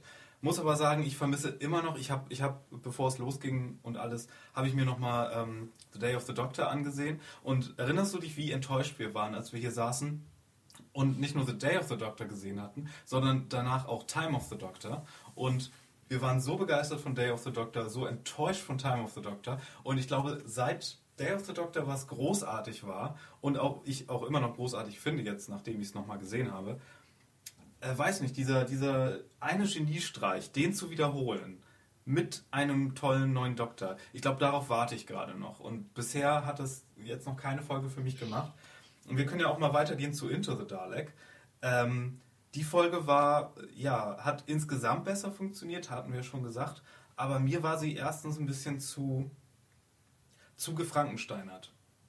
Weil die, es war so eine Mischung aus der Folge Dalek von, äh, aus der ersten Staffel mit äh, Christopher Mhm. Eccleston, die sehr viel besser war nebenbei. Und, und, ähm, und, so, und so Folgen wie und so jüngeren Folgen, in denen der Doktor so eine Art Ansprache am Ende hält, wie zum Beispiel The Rings of Akatan oder Nightmare in Silver. Und äh, weiß ich nicht, das, war, das waren laute Elemente, auch mit, der, mit dem Soldaten, der sich äh, mit der Soldatin, die sich opfert. Das hatten wir, glaube ich, in dieser zweiten Engelfolge auf dem Engelplaneten so ähnlich schon gesehen. Da war so viel, also ich, das kam mir alles bekannt vor aus anderen Folgen. Also ich würde ja sagen, ähm, dass es da, dass es da Parallelen zu, zu Dalek, also aus der ersten Staffel gegeben hat. Ähm, das ist klar, das ist mir auch so aufgefallen. Aber also, also insgesamt war es jetzt für mich nicht so penetrant, dass es mich jetzt gestört hätte. Ähm, weil das ist, das ist in einem gewissen Ausmaß ähm, in, in einer Serie wie Doctor Who immer mal wieder zu Parallelen unter den Folgen kommt. Naja gut, das ist jetzt irgendwo klar. Also dass jetzt nicht jede Folge das Rad quasi neu erfinden kann. Wür- würde ich jetzt sagen. Aber ähm, also ich, ich würde dir jetzt aber auch jetzt nicht vehement widersprechen wollen, wenn du sagst, okay, äh, für, für mich waren das aber zu viele Parallelen und das, das hat mich jetzt gestört. Ähm, da würde ich jetzt, da würde ich jetzt mit dir nicht, äh, da würde ich dir jetzt nicht widersprechen wollen. Tim, hat sie dir besser gefallen als die erste Folge? Besser als die erste hat sie mir auf jeden Fall gefallen. Äh, zumal, wie ich wie ich es vorhin mal erwähnt hatte, da sie einfach von der äh, Tonalität her einfach geradliniger war und nicht so viel gesprungen ist von lustigen zu ernsten Momenten zu Charakter. Also es ist die erste sprang mir ein bisschen zu viel. Hier ist es, äh, finde ich es angenehmer, zumal ich das ist natürlich wieder so, dass ich, dass ich vielleicht da in der Richtung etwas affiner bin. Ich mochte fast alle düsteren Folgen etwas lieber. Zum Beispiel einer meiner Lieblingsfolgen ist auch die aus der ersten, ist äh, die The Empty Child, fand ich sehr, sehr gut. Auch Moffat? Ha, ja, das hätte ich euch auch nämlich vor, als ihr sagt, ihr habt Lieblings-Moffat-Folgen, natürlich immer vor, ob das die ist tatsächlich. Und ja, wie gesagt, sobald es in die, die düstere Richtung geht, fand ich es eigentlich immer sehr, sehr gut gemacht. Mhm. Und Es war ja, dementsprechend hat sie mir auch besser gefallen. Ja. Christian? Es, es Ja, war also- stringenter erzählt, es war spannender erzählt, es war düsterer. Auch die Daleks waren zum ersten Mal, fand ich, seit unendlich langer Zeit, waren die Daleks wieder wirklich bedrohlich. Also, äh, ich meine, es, es ist so unendlich schwierig, diese Pfefferstreuer ernst zu nehmen. Aber, äh, also ich fand jetzt in Into the Dalek, ähm, dass sie es da wieder wirklich geschafft haben. Und das ist, das ist, Ja. das kann man gar nicht hoch genug schätzen, finde ich. Und, und es war auch richtig eye-candy, fand ich. Die Weltraumszenen, also die Weltraumschlacht mit dem Dalek-Schiff und dem kleinen Frachter, der sich da versteckt hat, äh, das fand ich auch richtig, richtig hübsch eigentlich. Auch die, äh, mit den Daleks, dass sie jetzt bedrohlicher wieder sind, würde ich dir absolut recht geben. Ich habe mich gefragt, als der Trailer rauskam dazu, mit dem Episodentitel, ob es wirklich, machen die, machen die jetzt wirklich so eine, die Reise ins Ich-Sache? Und da musste dann doch sehr lachen an der einen Stelle, wo sie dann sagen, ja, wir schrumpfen uns und werden in den Dalek-Körper gemacht. Tolle Prämisse für einen Film. Ähm, da fand ich mich doch sehr bestätigt. Also für alle, die es nicht wissen, die Reise ins Ich ist einer der 80, äh, 80er Jahre mäßige, mäßigsten 80er Filme, die es da draußen gibt. Äh, in der halt ein Typ geschrumpft wird äh, in so einer Kapsel und dann im Körper eines anderen ist und da halt rumschwirrt. Ähm, ja, Vor allem, und ich ich, hab, das fand ich. Ja. Ja, bitte. äh, sorry, ähm, und vor allem dieser Satz, ich, ich habe dann nochmal nachschauen müssen. Also, der Spruch lautet ja komplett, ähm, tolle Idee für einen Film, furchtbare Idee für einen Proktologen. ich habe dann, fand ich, ich, ich, also ich fand das schon so auf Anhieb witzig. Dann habe ich natürlich nochmal nachgeschaut, was ein Proktologe macht. Und ja, Ja, er kümmert das könnt ihr auch selber um nachschlagen. Innere, innere Körperbereiche, sagen wir es mal so. Ja, äh, ist wirklich die Frage hier, wie, wie viel äh, Moffat an dieser Geschichte gearbeitet hat und wie viel der andere. Aber diese, dieses Gradlinige würde ich auch sagen, das ist äh, definitiv dem, dem anderen Schreiberling dieser Episode zu verdanken. Ich fand die zweite Episode von der Regie her auch oder vom Schnitt vielleicht sogar eher besser. Die erste fand ich so vom Schnitt und von so manchen Regieentscheidungen und äh, Inszenierungskniffen fand ich irgendwie ein bisschen fraglich und wusste auch nach dem zweiten Mal gucken nicht, ob es jetzt wirklich am Schnitt oder an der Regie lag insgesamt, dass es für mich nicht ganz so funktioniert hat. Das fand ich beim zweiten, bei der zweiten Folge jetzt auch sehr viel, sehr viel geradliniger insgesamt.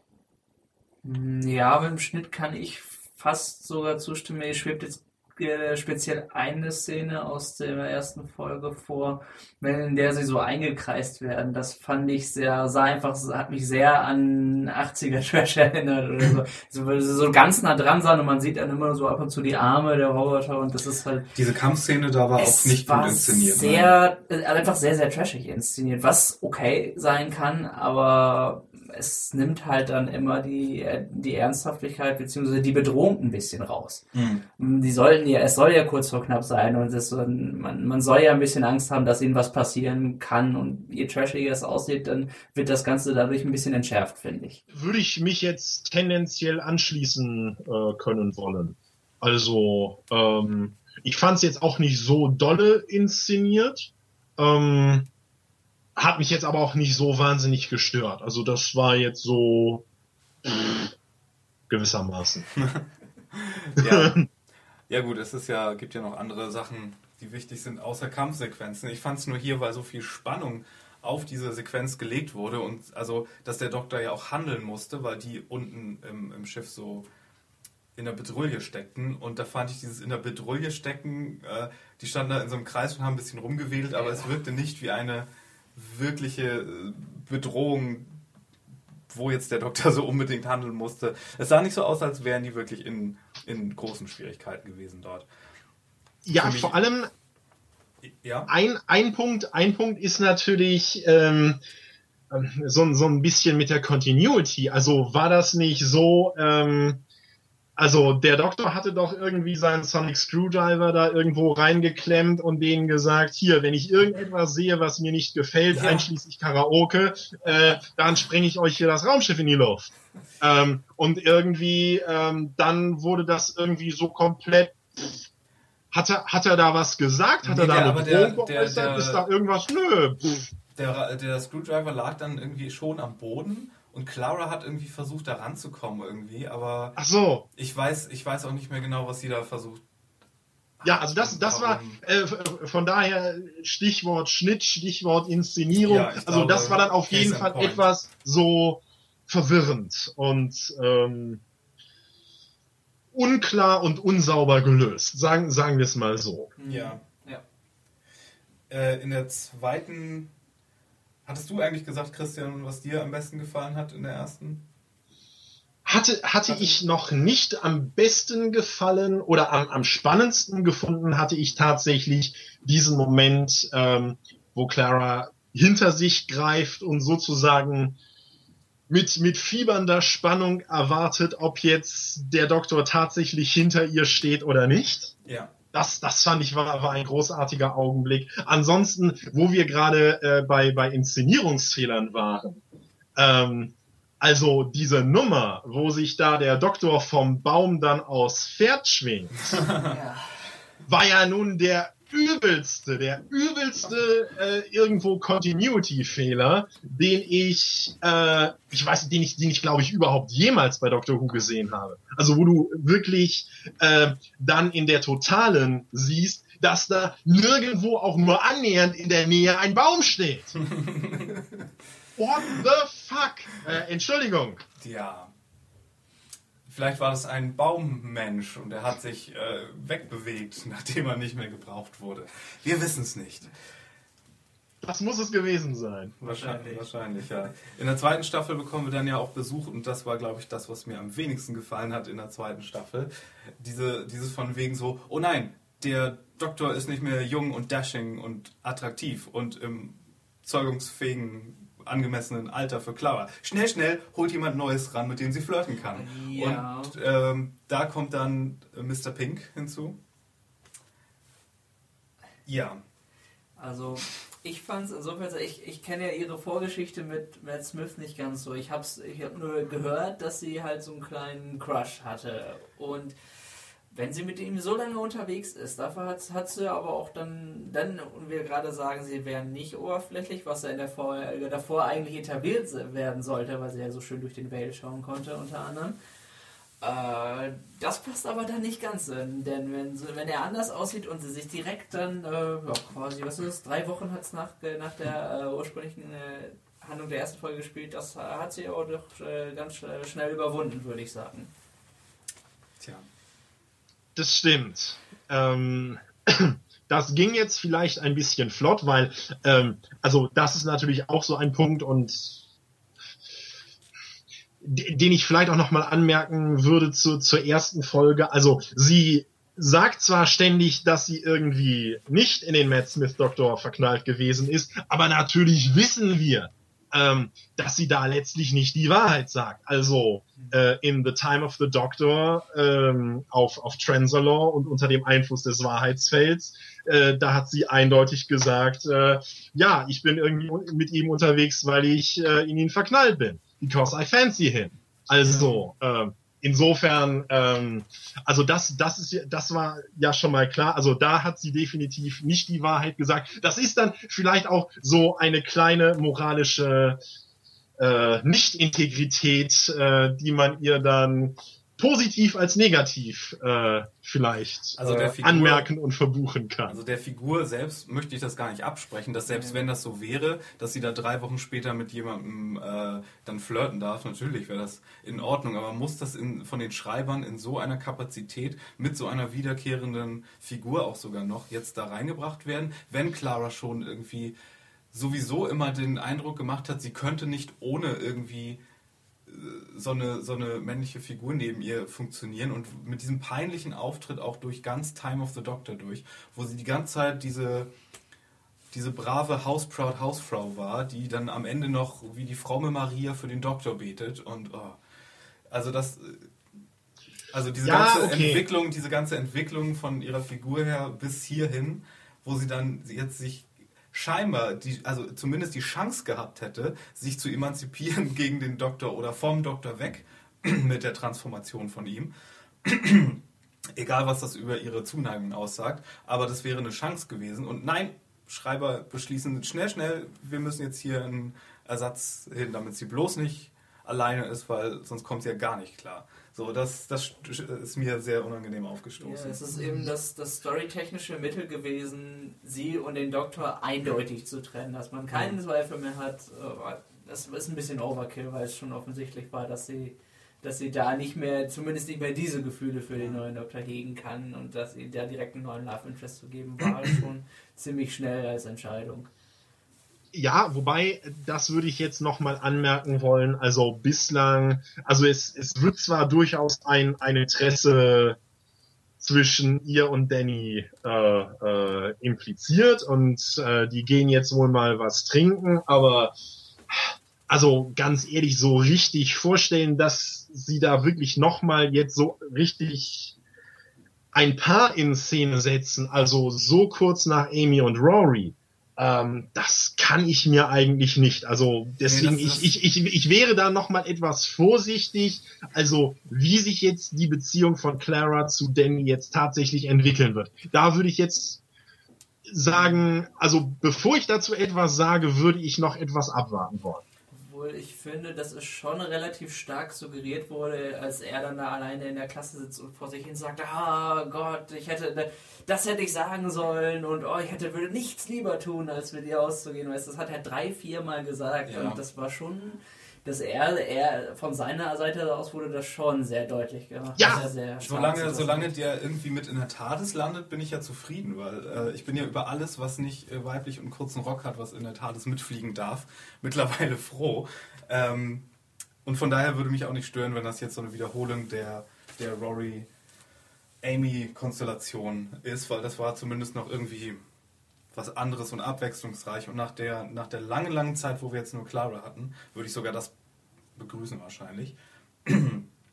Aber so der neue definitive Companion wird er, wird er sicher nicht, nee. Äh, Christian, was meinst du eigentlich? Glaubst du, der Doktor, dass Capaldi mehr als eine Staffel macht oder wird er wie Eccleston ein Ein-Staffel-Doktor? Eccleston war ja auch wie er einer der wenigen, die vorher schon sehr bekannt waren.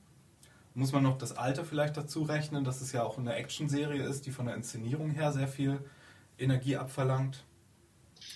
Mm, Ja, nur der große Unterschied zwischen ihm und Eccleston ist, dass Eccleston war vorher kein Doctor Who-Fan und hat die Serie im Prinzip nur wegen Russell T. Davis gemacht. Also die Ja. beiden hatten ja schon bei The Second Coming zusammengearbeitet.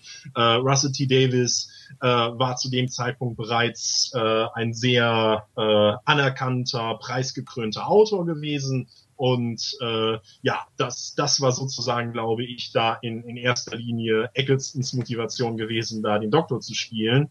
Und ähm, ja, also dass, dass das dann vielleicht, vielleicht so ein längerfristiges Commitment ist, äh, ja, da, da, da scheint es ja offensichtlich einige Missverständnisse gegeben zu haben, welche, welche dann dazu geführt haben, dass, dass er dann schon so früh ausgeschieden ist. Das ist jetzt natürlich bei Capaldi ganz und gar anders, also einfach weil er jemand ist, der, äh, und das ist natürlich etwas, was jetzt glaube ich, ich weiß nicht, wie es dir geht, Mario, aber so für mich, also allein dieser Gedanke, dass sozusagen da ein Huvian ist, und zwar wirklich jemand, der den Doktor schon auf dem Spielplatz gespielt hat, wie Capaldi ja selbst erzählt, ähm, dass, dass jetzt so jemand tatsächlich da, da den Doktor verkörpert, also jemand, der, der ein lebenslanger, selbst ein lebenslanger Doctor Who-Fan gewesen ist, das, dadurch schließe ich ihm gleich noch viel mehr ins Herz und Ja. wünsche mir natürlich, dass er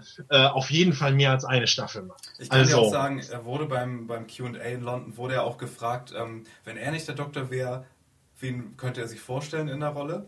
Und er, er hat nur gelacht und meinte so, so, die Frage wird er nicht beantworten. So, im Moment gibt es keinen anderen, der bitte den Doktor spielen soll. Also es klingt auch wirklich so, als müsste man ihm die Rolle komplett aus seinen kalten Händen entreißen.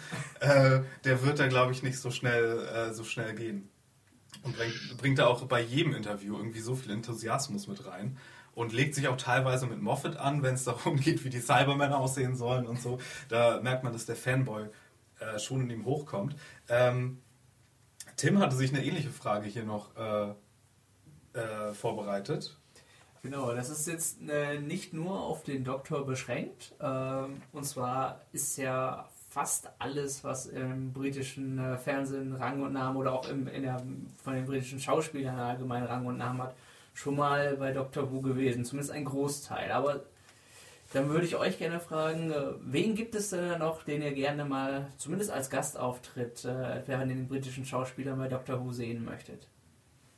Also ich kann euch sonst auch mal ein bisschen Zeit geben und einfach mal, mal meine äh, Wunschliste kurz abklappern. Also ich, da ich ja großer Fan der Cornetto-Trilogie war oder Blatt und Eiscreme-Trilogie und äh, Simon Peck ja schon mal da war, Hm. könnte ich mir auch vorstellen, dass er vielleicht mal für eine Folge Nick Frost zu sehen, das fände ich sehr schön. Ich dachte jetzt fast schon, du würdest sagen äh, Simon Peck als der Doktor. Aber Simon Peck wäre zu ähnlich wie David Tennant. Die sind vom Typ her irgendwie sich zu ähnlich, finde ich fast. Oder, Christian? Äh, my, my bros are cross. Meine, meine Augenbrauen sind gerade wie David Tennant und Simon Peck sich vom Typ her ähnlich. Nicht, ne, na, naja, also vom, vom, wenn ich mir vorstelle, Simon Peck würde den Doktor spielen, würde ich ihn mir von der, von der Manier, wie er das angeht, her, doch sehr im Lager von Tennant vorstellen. Auch wenn die sich sehr verschieden sind, aber die Art und Weise, wie sie zwischen, zwischen düster und ernst und komplett albern alternieren können, das stelle ich mir bei den beiden total gleich vor. Gut, das, das mag, ah, das mag sein. Das mag sein. Hm. Ansonsten, äh, ich, bin ja, ich bin ja sehr großer Fan geworden, speziell in diesem Jahr, von ähm, Geraldine James, die in, in Utopia gespielt hat. In der zweiten Staffel vor allen Dingen. In der ersten war sie auch schon mit dabei. Ich weiß gar nicht, ob sie schon mal mit dabei war. Das, äh, wie du sagtest, das war ja schon fast jeder in Doctor Who, Ja. zumindest in der Gastrolle damit bei. Aber die würde ich mir äh, am liebsten in einer Bösewichtrolle auch äh, mal ähm, wünschen. Mhm. um, um das zu beantworten. Hast du jemanden, Christian? Also, Oder vielleicht einen anderen Doktorwunsch auch noch nach, für nach Pica- Capaldi oder so? nee, nee, gar, gar nicht mal ein anderer Doktorwunsch. Ein, ein Gastarwunsch, Schrägstrich, vielleicht möglicher Bösewicht. Also, ich, ich habe ich hab ja irgendwo so ein großes Herz für schauspielerische Crossovers. Und von daher, wenn ich mir jetzt so vorstelle, Sir Patrick Stewart in oh. Doctor Who, da würde ich ja, keine Ahnung, ein Fangasm kriegen. Ja. Sowas, sowas in der Richtung. Das wäre in der Tat eine große Sache, glaube ich. Ja, Ian McKellen wäre auch nicht schlecht. Mhm. Beide zusammen, die sind eh Buddies. Beide. Ian, Ian McKellen war ja schon zumindest als Stimme da. Er war ja die Stimme Ja. des Schnees in The Snowman. Aber, aber so on camera, die beiden zusammen Das stimmt. als, als Buddy, als Buddy-Duo auch noch. Irgendwie so. Das, das wäre, da, das unterschreibe ich, da gehe ich mit. Übrigens fände ich ich bin, ich bin fast schon so ein bisschen gelangweilt davon, was für eine hervorragende Wahl äh, Peter Capaldi für den Doktor war, ja. Ähm, fast schon auf die gleiche Art, wie, wie ich gelangweilt bin von der neuen Star Wars Trilogie jetzt schon, weil die einfach alles richtig macht und man sieht es jetzt schon und das ist so, macht alles, was zum Beispiel die, die, die äh, Prequel-Trilogie falsch gemacht hat und es wird so auf die Fans gehört und es wird so einfach alles rund gemacht, dass es mich fast schon langweilt. Ich würde mir fast schon wünschen, dass sie für den nächsten Doktor eine Entscheidung treffen, die so komplett bonkers ist. Also etwas gewagter. du? Also so, Ähm, ja, keine Ahnung, dass sie, äh, äh, dass sie, ähm, Miley Cyrus ist jetzt der Doktor. sowas, sowas in der Art, weißt du? So, so dass sie so eine komplette Entscheidung, die, die, wo sich alle an den Kopf fassen erstmal. Äh, nicht nur zwei Herzen, sondern do Double Face Palm.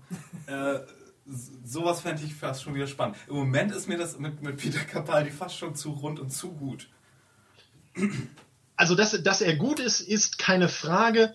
Ähm, ich, ich glaube, aus der Perspektive der Produktion und aus der Perspektive auch des Senders ähm, würdest du jetzt wahrscheinlich zu hören bekommen, dass Peter Capaldi wahrscheinlich sehr wohl schon eine sehr gewagte Wahl ist. Also ja, ja. In, in, in einem Medienmarkt, der jetzt doch sehr auf die Jugend abzielt und auch eine, eine Serie, die jetzt, also ne, gerade in den USA ist, ist Doctor Who jetzt insbesondere mit Matt Smith groß geworden. Ähm, und da jetzt vom, vom Aussehen und vom Alter her so ans andere Ende zu gehen und wirklich so etwas anderes zu machen, das ist, ich glaube, aus der Perspektive schon durchaus ähm, nicht, nicht unriskant, sagen wir es mal so. Sie haben ja auch sehr viel Zeit darauf verwendet, genau diesen Punkt äh, reinzuhämmern in der ersten Folge. So, es ist immer noch der Doktor und ein anderes Gesicht und sei doch nicht so oberflächlich. Und das war ja sehr unsubtiler Subtext, der dabei von Madame Vastra dem Publikum entgegenkam. Ähm, das fand ich auch fast schon so ein bisschen zu unelegant gemacht. Ich fand es sehr gut, dass es drin war und auch für die jüngeren Zuschauer und auch für die jetzt nur die neue, neuere Serie kennen, wie du schon sagst, ist äh, zum Beispiel das amerikanische Publikum jetzt wieder, aber ich, ich persönlich fand mich fast schon, also fand es fast schon beleidigend.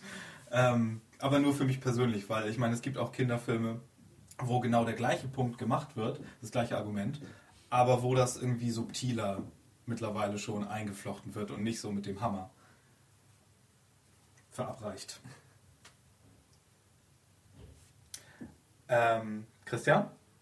Ja, ähm, ich, ich, ich war da noch so ein bisschen am, am überlegen. Also mir kam es jetzt nicht so Holzhammermäßig. Also es, also es, mir kam es jetzt eher so vor. Also es, es musste mal in, in einer Regenerationsfolge auch auf diese Weise thematisiert werden. Mhm. Also nachdem man irgendwie, also die, die Übergänge jetzt in The Christmas Invasion und, äh, und auch in The Eleventh Hour waren jetzt vergleichsweise unproblematisch. Also in The Christmas Invasion, weil Tennant halt die meiste Zeit über äh, im Koma lag und in The Eleventh Hour, weil da halt gleichzeitig neuer Doktor und neue Companion an den Start gingen.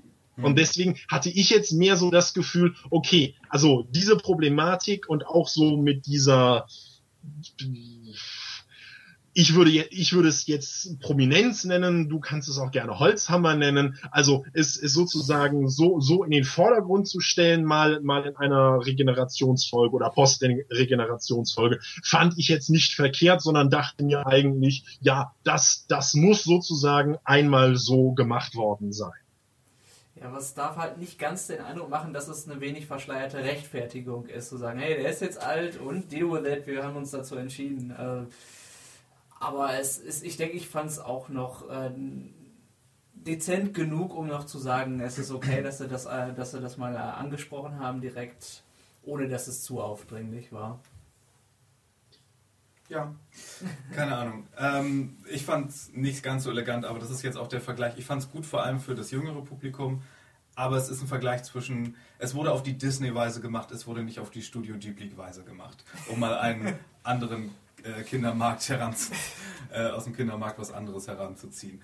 Ähm, und ich weiß nicht, deswegen hat mich das wahrscheinlich etwas gestört. Wir sind zeitlich schon ganz schön weit fortgeschritten gerade. Habt ihr noch abschließende Gedanken, die ihr loswerden wollt? Naja, gut. Eine, eine Frage, die sich natürlich äh, noch stellt, vor allem das, das ist so eine Frage, als ich dann aus dem Kino äh, zurückgefahren bin. Ähm, äh, habe ich, hab ich so mitbekommen, dass andere Huvians sogar noch auf dem Bahnhof ganz erregt darüber diskutiert haben, wie sie denn zum neuen Vorspann stehen. da gibt es ja sehr kontroverse Meinungen. Und äh, da würde, würde ich jetzt natürlich euch mal fragen, äh, wie, wie findet ihr eigentlich den neuen Vorspann und wie findet ihr die neue, ich sage mal, das neue Arrangement des, äh, des, der, der Titelmelodie? Also ich muss sagen, äh, dass das Intro, der, der optische Teil zumindest, der ist ja äh, von einem Fan sozusagen übernommen worden, der einen Fanmade-Vorspann gemacht hat im Vorfeld. Ähm, da kam dann ja Moffat auf den zu, meinte, können wir das benutzen? Und dann haben sie den mehr oder weniger eins zu eins übernommen. Äh, ich fand ihn richtig gut. Bis auf die Musik, die fand ich wahrscheinlich etwas underwhelming. Die hatte nicht genug Wumms. Äh, das, den Vorspann, ja, kann man jetzt sagen, das ist ein bisschen abgedroschen, dass eine äh, Zeitreise-Story jetzt diese ganze Uhrwerksache macht. Finde ich aber ganz schön, dass es nicht die ganze Zeit nur Universum und Sterne und Timestream ist. Mir hat's gefallen. Vor allem auch, dass sie seine bösen Augenbrauen eingebaut haben. Und ich glaube, es ist sogar genau der Crazy Eyes Capaldi Shot aus Day of the Doctor. Also die zwei Sekunden, wo wir ihn dort kurz gesehen haben, als er seinen ersten Überraschungsauftritt hatte. Also ich würde auch sagen, also da, ich kann dir da auch weitestgehend zustimmen. Ich sehe das relativ ähnlich. Ich finde es optisch war es auf jeden Fall sehr gut gelungen. Und die Musik ist, sie ist ja sehr bestimmt, man, man kennt sie und es ist, es ist etwas runtergedreht, wenn das stimmt. Also so ein paar Charakteristika oder Töne, die sonst etwas deutlicher hervortreten, haben sie etwas zurückgedreht. Und ich finde, die hätte man ruhig noch etwas, äh, durchaus mit etwas mehr Wumms machen müssen, um dich zu zitieren. Das stimmt sogar, äh, würde ich auch so unterschreiben. Und, aber optisch fand ich es war, war, war gut gelöst. Also ich, ich wüsste jetzt nicht, was man, was man jetzt konkreter, also mich würde es interessieren, was die Leute konkret daran auszusetzen haben. Christian? Also, also ein Punkt, ähm, der halt äh, so, wie gesagt, bei diesem Bahnhofsgespräch so äh, angesprochen wurde, war halt, es ist zu wenig Time Vortex. Sondern, ne, was, was, was haben da diese ganzen Uhren verloren? Ne, ein Doctor Who-Vorspann, der besteht sozusagen äh, aus der, äh, ne, aus dieser Reise durch den Time Vortex. Äh, was ich jetzt auch absolut nicht so unterschreiben würde, sondern wo ich im Gegenteil sagen würde, ähm, also für mich war das vom optischen her der beste Vorspann in der Moffat-Ära, ganz klar. Also mit den mit den beiden vorangegangenen Versionen, also sowohl die TARDIS, die da von Blitzen getroffen wird, als auch dann jetzt in in 7.2 dieses irgendwie chaotisch, unruhige Geschwurbel von irgendwelchen visuellen Effekten, von denen man nicht weiß, was das überhaupt irgendwie darstellen soll. Also im, im Vergleich zu, zu den beiden, äh, also ne, dieser, dieser Vorspann hat jetzt zum ersten Mal wirklich, das hat, da kommt irgendwie ein, ein künstlerischer Gestaltungswille zum Ausdruck. Da, das, der hat einen Fluss. Das Mein- ist, also ich, ich finde ihn, ich äh, finde ihn, ich finde ihn, ich finde ihn göttlich. Also sowohl was ne, die Sache mit den Uhren angeht, dann auch äh, ne, diese und insofern das, das stimmt auch gar nicht, dass dass der Time Vortex da nicht vorkommt, ähm, sondern er kommt ja dann am, am Ende mehr so stilisiert im Stile der der 70er vor. Und so kommt mir interessanterweise auch ein bisschen diese quietschende Musik vor. Das ist ja so ein wirklich so ein bisschen wieder in Richtung ähm, so wie die Musik so zur Zeit von Tom Baker gewesen ist. mh. Ne? So ein bisschen quietschig und also ich würde jetzt tendenziell sagen, für mich auch mit ein bisschen zu wenig Wumms, wobei mir dieses Problem vor allem im Kino aufgefallen ist. Also jetzt, wo ich dann äh, ne, das am heimischen Bildschirm sehe, kommt mir das zumindest nicht mehr so als ein Defizit vor. Ja, meine Kinobegleitung meinte nur, die TARDIS sieht zu künstlich aus jetzt im Vorspann. Aber Ja, äh, das, lag ist, das ist ein Punkt, den ich, den ich auch gehört habe. Ja. ja? Gut, kann man das ja so festhalten. Jetzt sind wir sogar schon so weit ins Detail gegangen, äh, die Feinheiten des Vorspanns zu besprechen. äh, ich glaube, wir haben hier heute ganz gut was geschafft. Ähm, Christian, äh, sagst du noch, wie man dich erreichen kann, falls man dir Drohbriefe schreiben möchte, weil du irgendwas ganz Kontroverses gesagt hast heute? Äh, Drohmails bitte an, äh, ich glaube, das geht auch über christian at serienjunkies.de. Und ansonsten natürlich in die Kommentare. Genau. Äh, Tim, wie erreicht man dich? Bei mir ist genauso ähm, auch tim at serienjunkies.de. So, und mich erreicht über mario at serienjunkies.de oder bei Twitter at firewalkwithme mit zwei N, äh, E am Ende. Äh, oder aber ihr könnt uns natürlich auch äh, schreiben an podcast at serienjunkies.de. Da werden die E-Mails genauso bearbeitet und äh, kommt dann an. Äh, ich sage erstmal schönen Dank, Tim. Schönen Dank, Christian, Ja, dass gerne. ihr dabei wart. Hat viel Spaß gemacht. vielen Dank euch beiden. Und äh, wir hören uns am Ende der Staffel, wenn die zwölf Folgen durchgesendet äh, sind. Und wir ja hoffentlich mitbekommen, was für ein Doktor der Capaldi sich herausstellt zu sein und wo diese ganze Geschichte mit Missy, die vielleicht die Mistress ist, wer weiß, äh, wo das alles hingeht. Äh, wenn wir schlauer sind, hört ihr uns wieder. Bis dann, auf Wiederhören. Tschüss. Tschüss.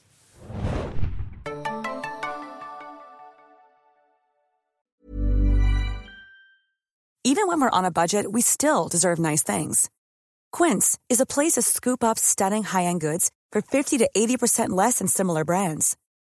They have buttery soft cashmere sweaters starting at $50, luxurious Italian leather bags, and so much more. Plus, Quince only works with factories that use safe, ethical, and responsible manufacturing. Get the high-end goods you'll love without the high price tag with Quince. Go to quince.com slash style for free shipping and 365-day returns.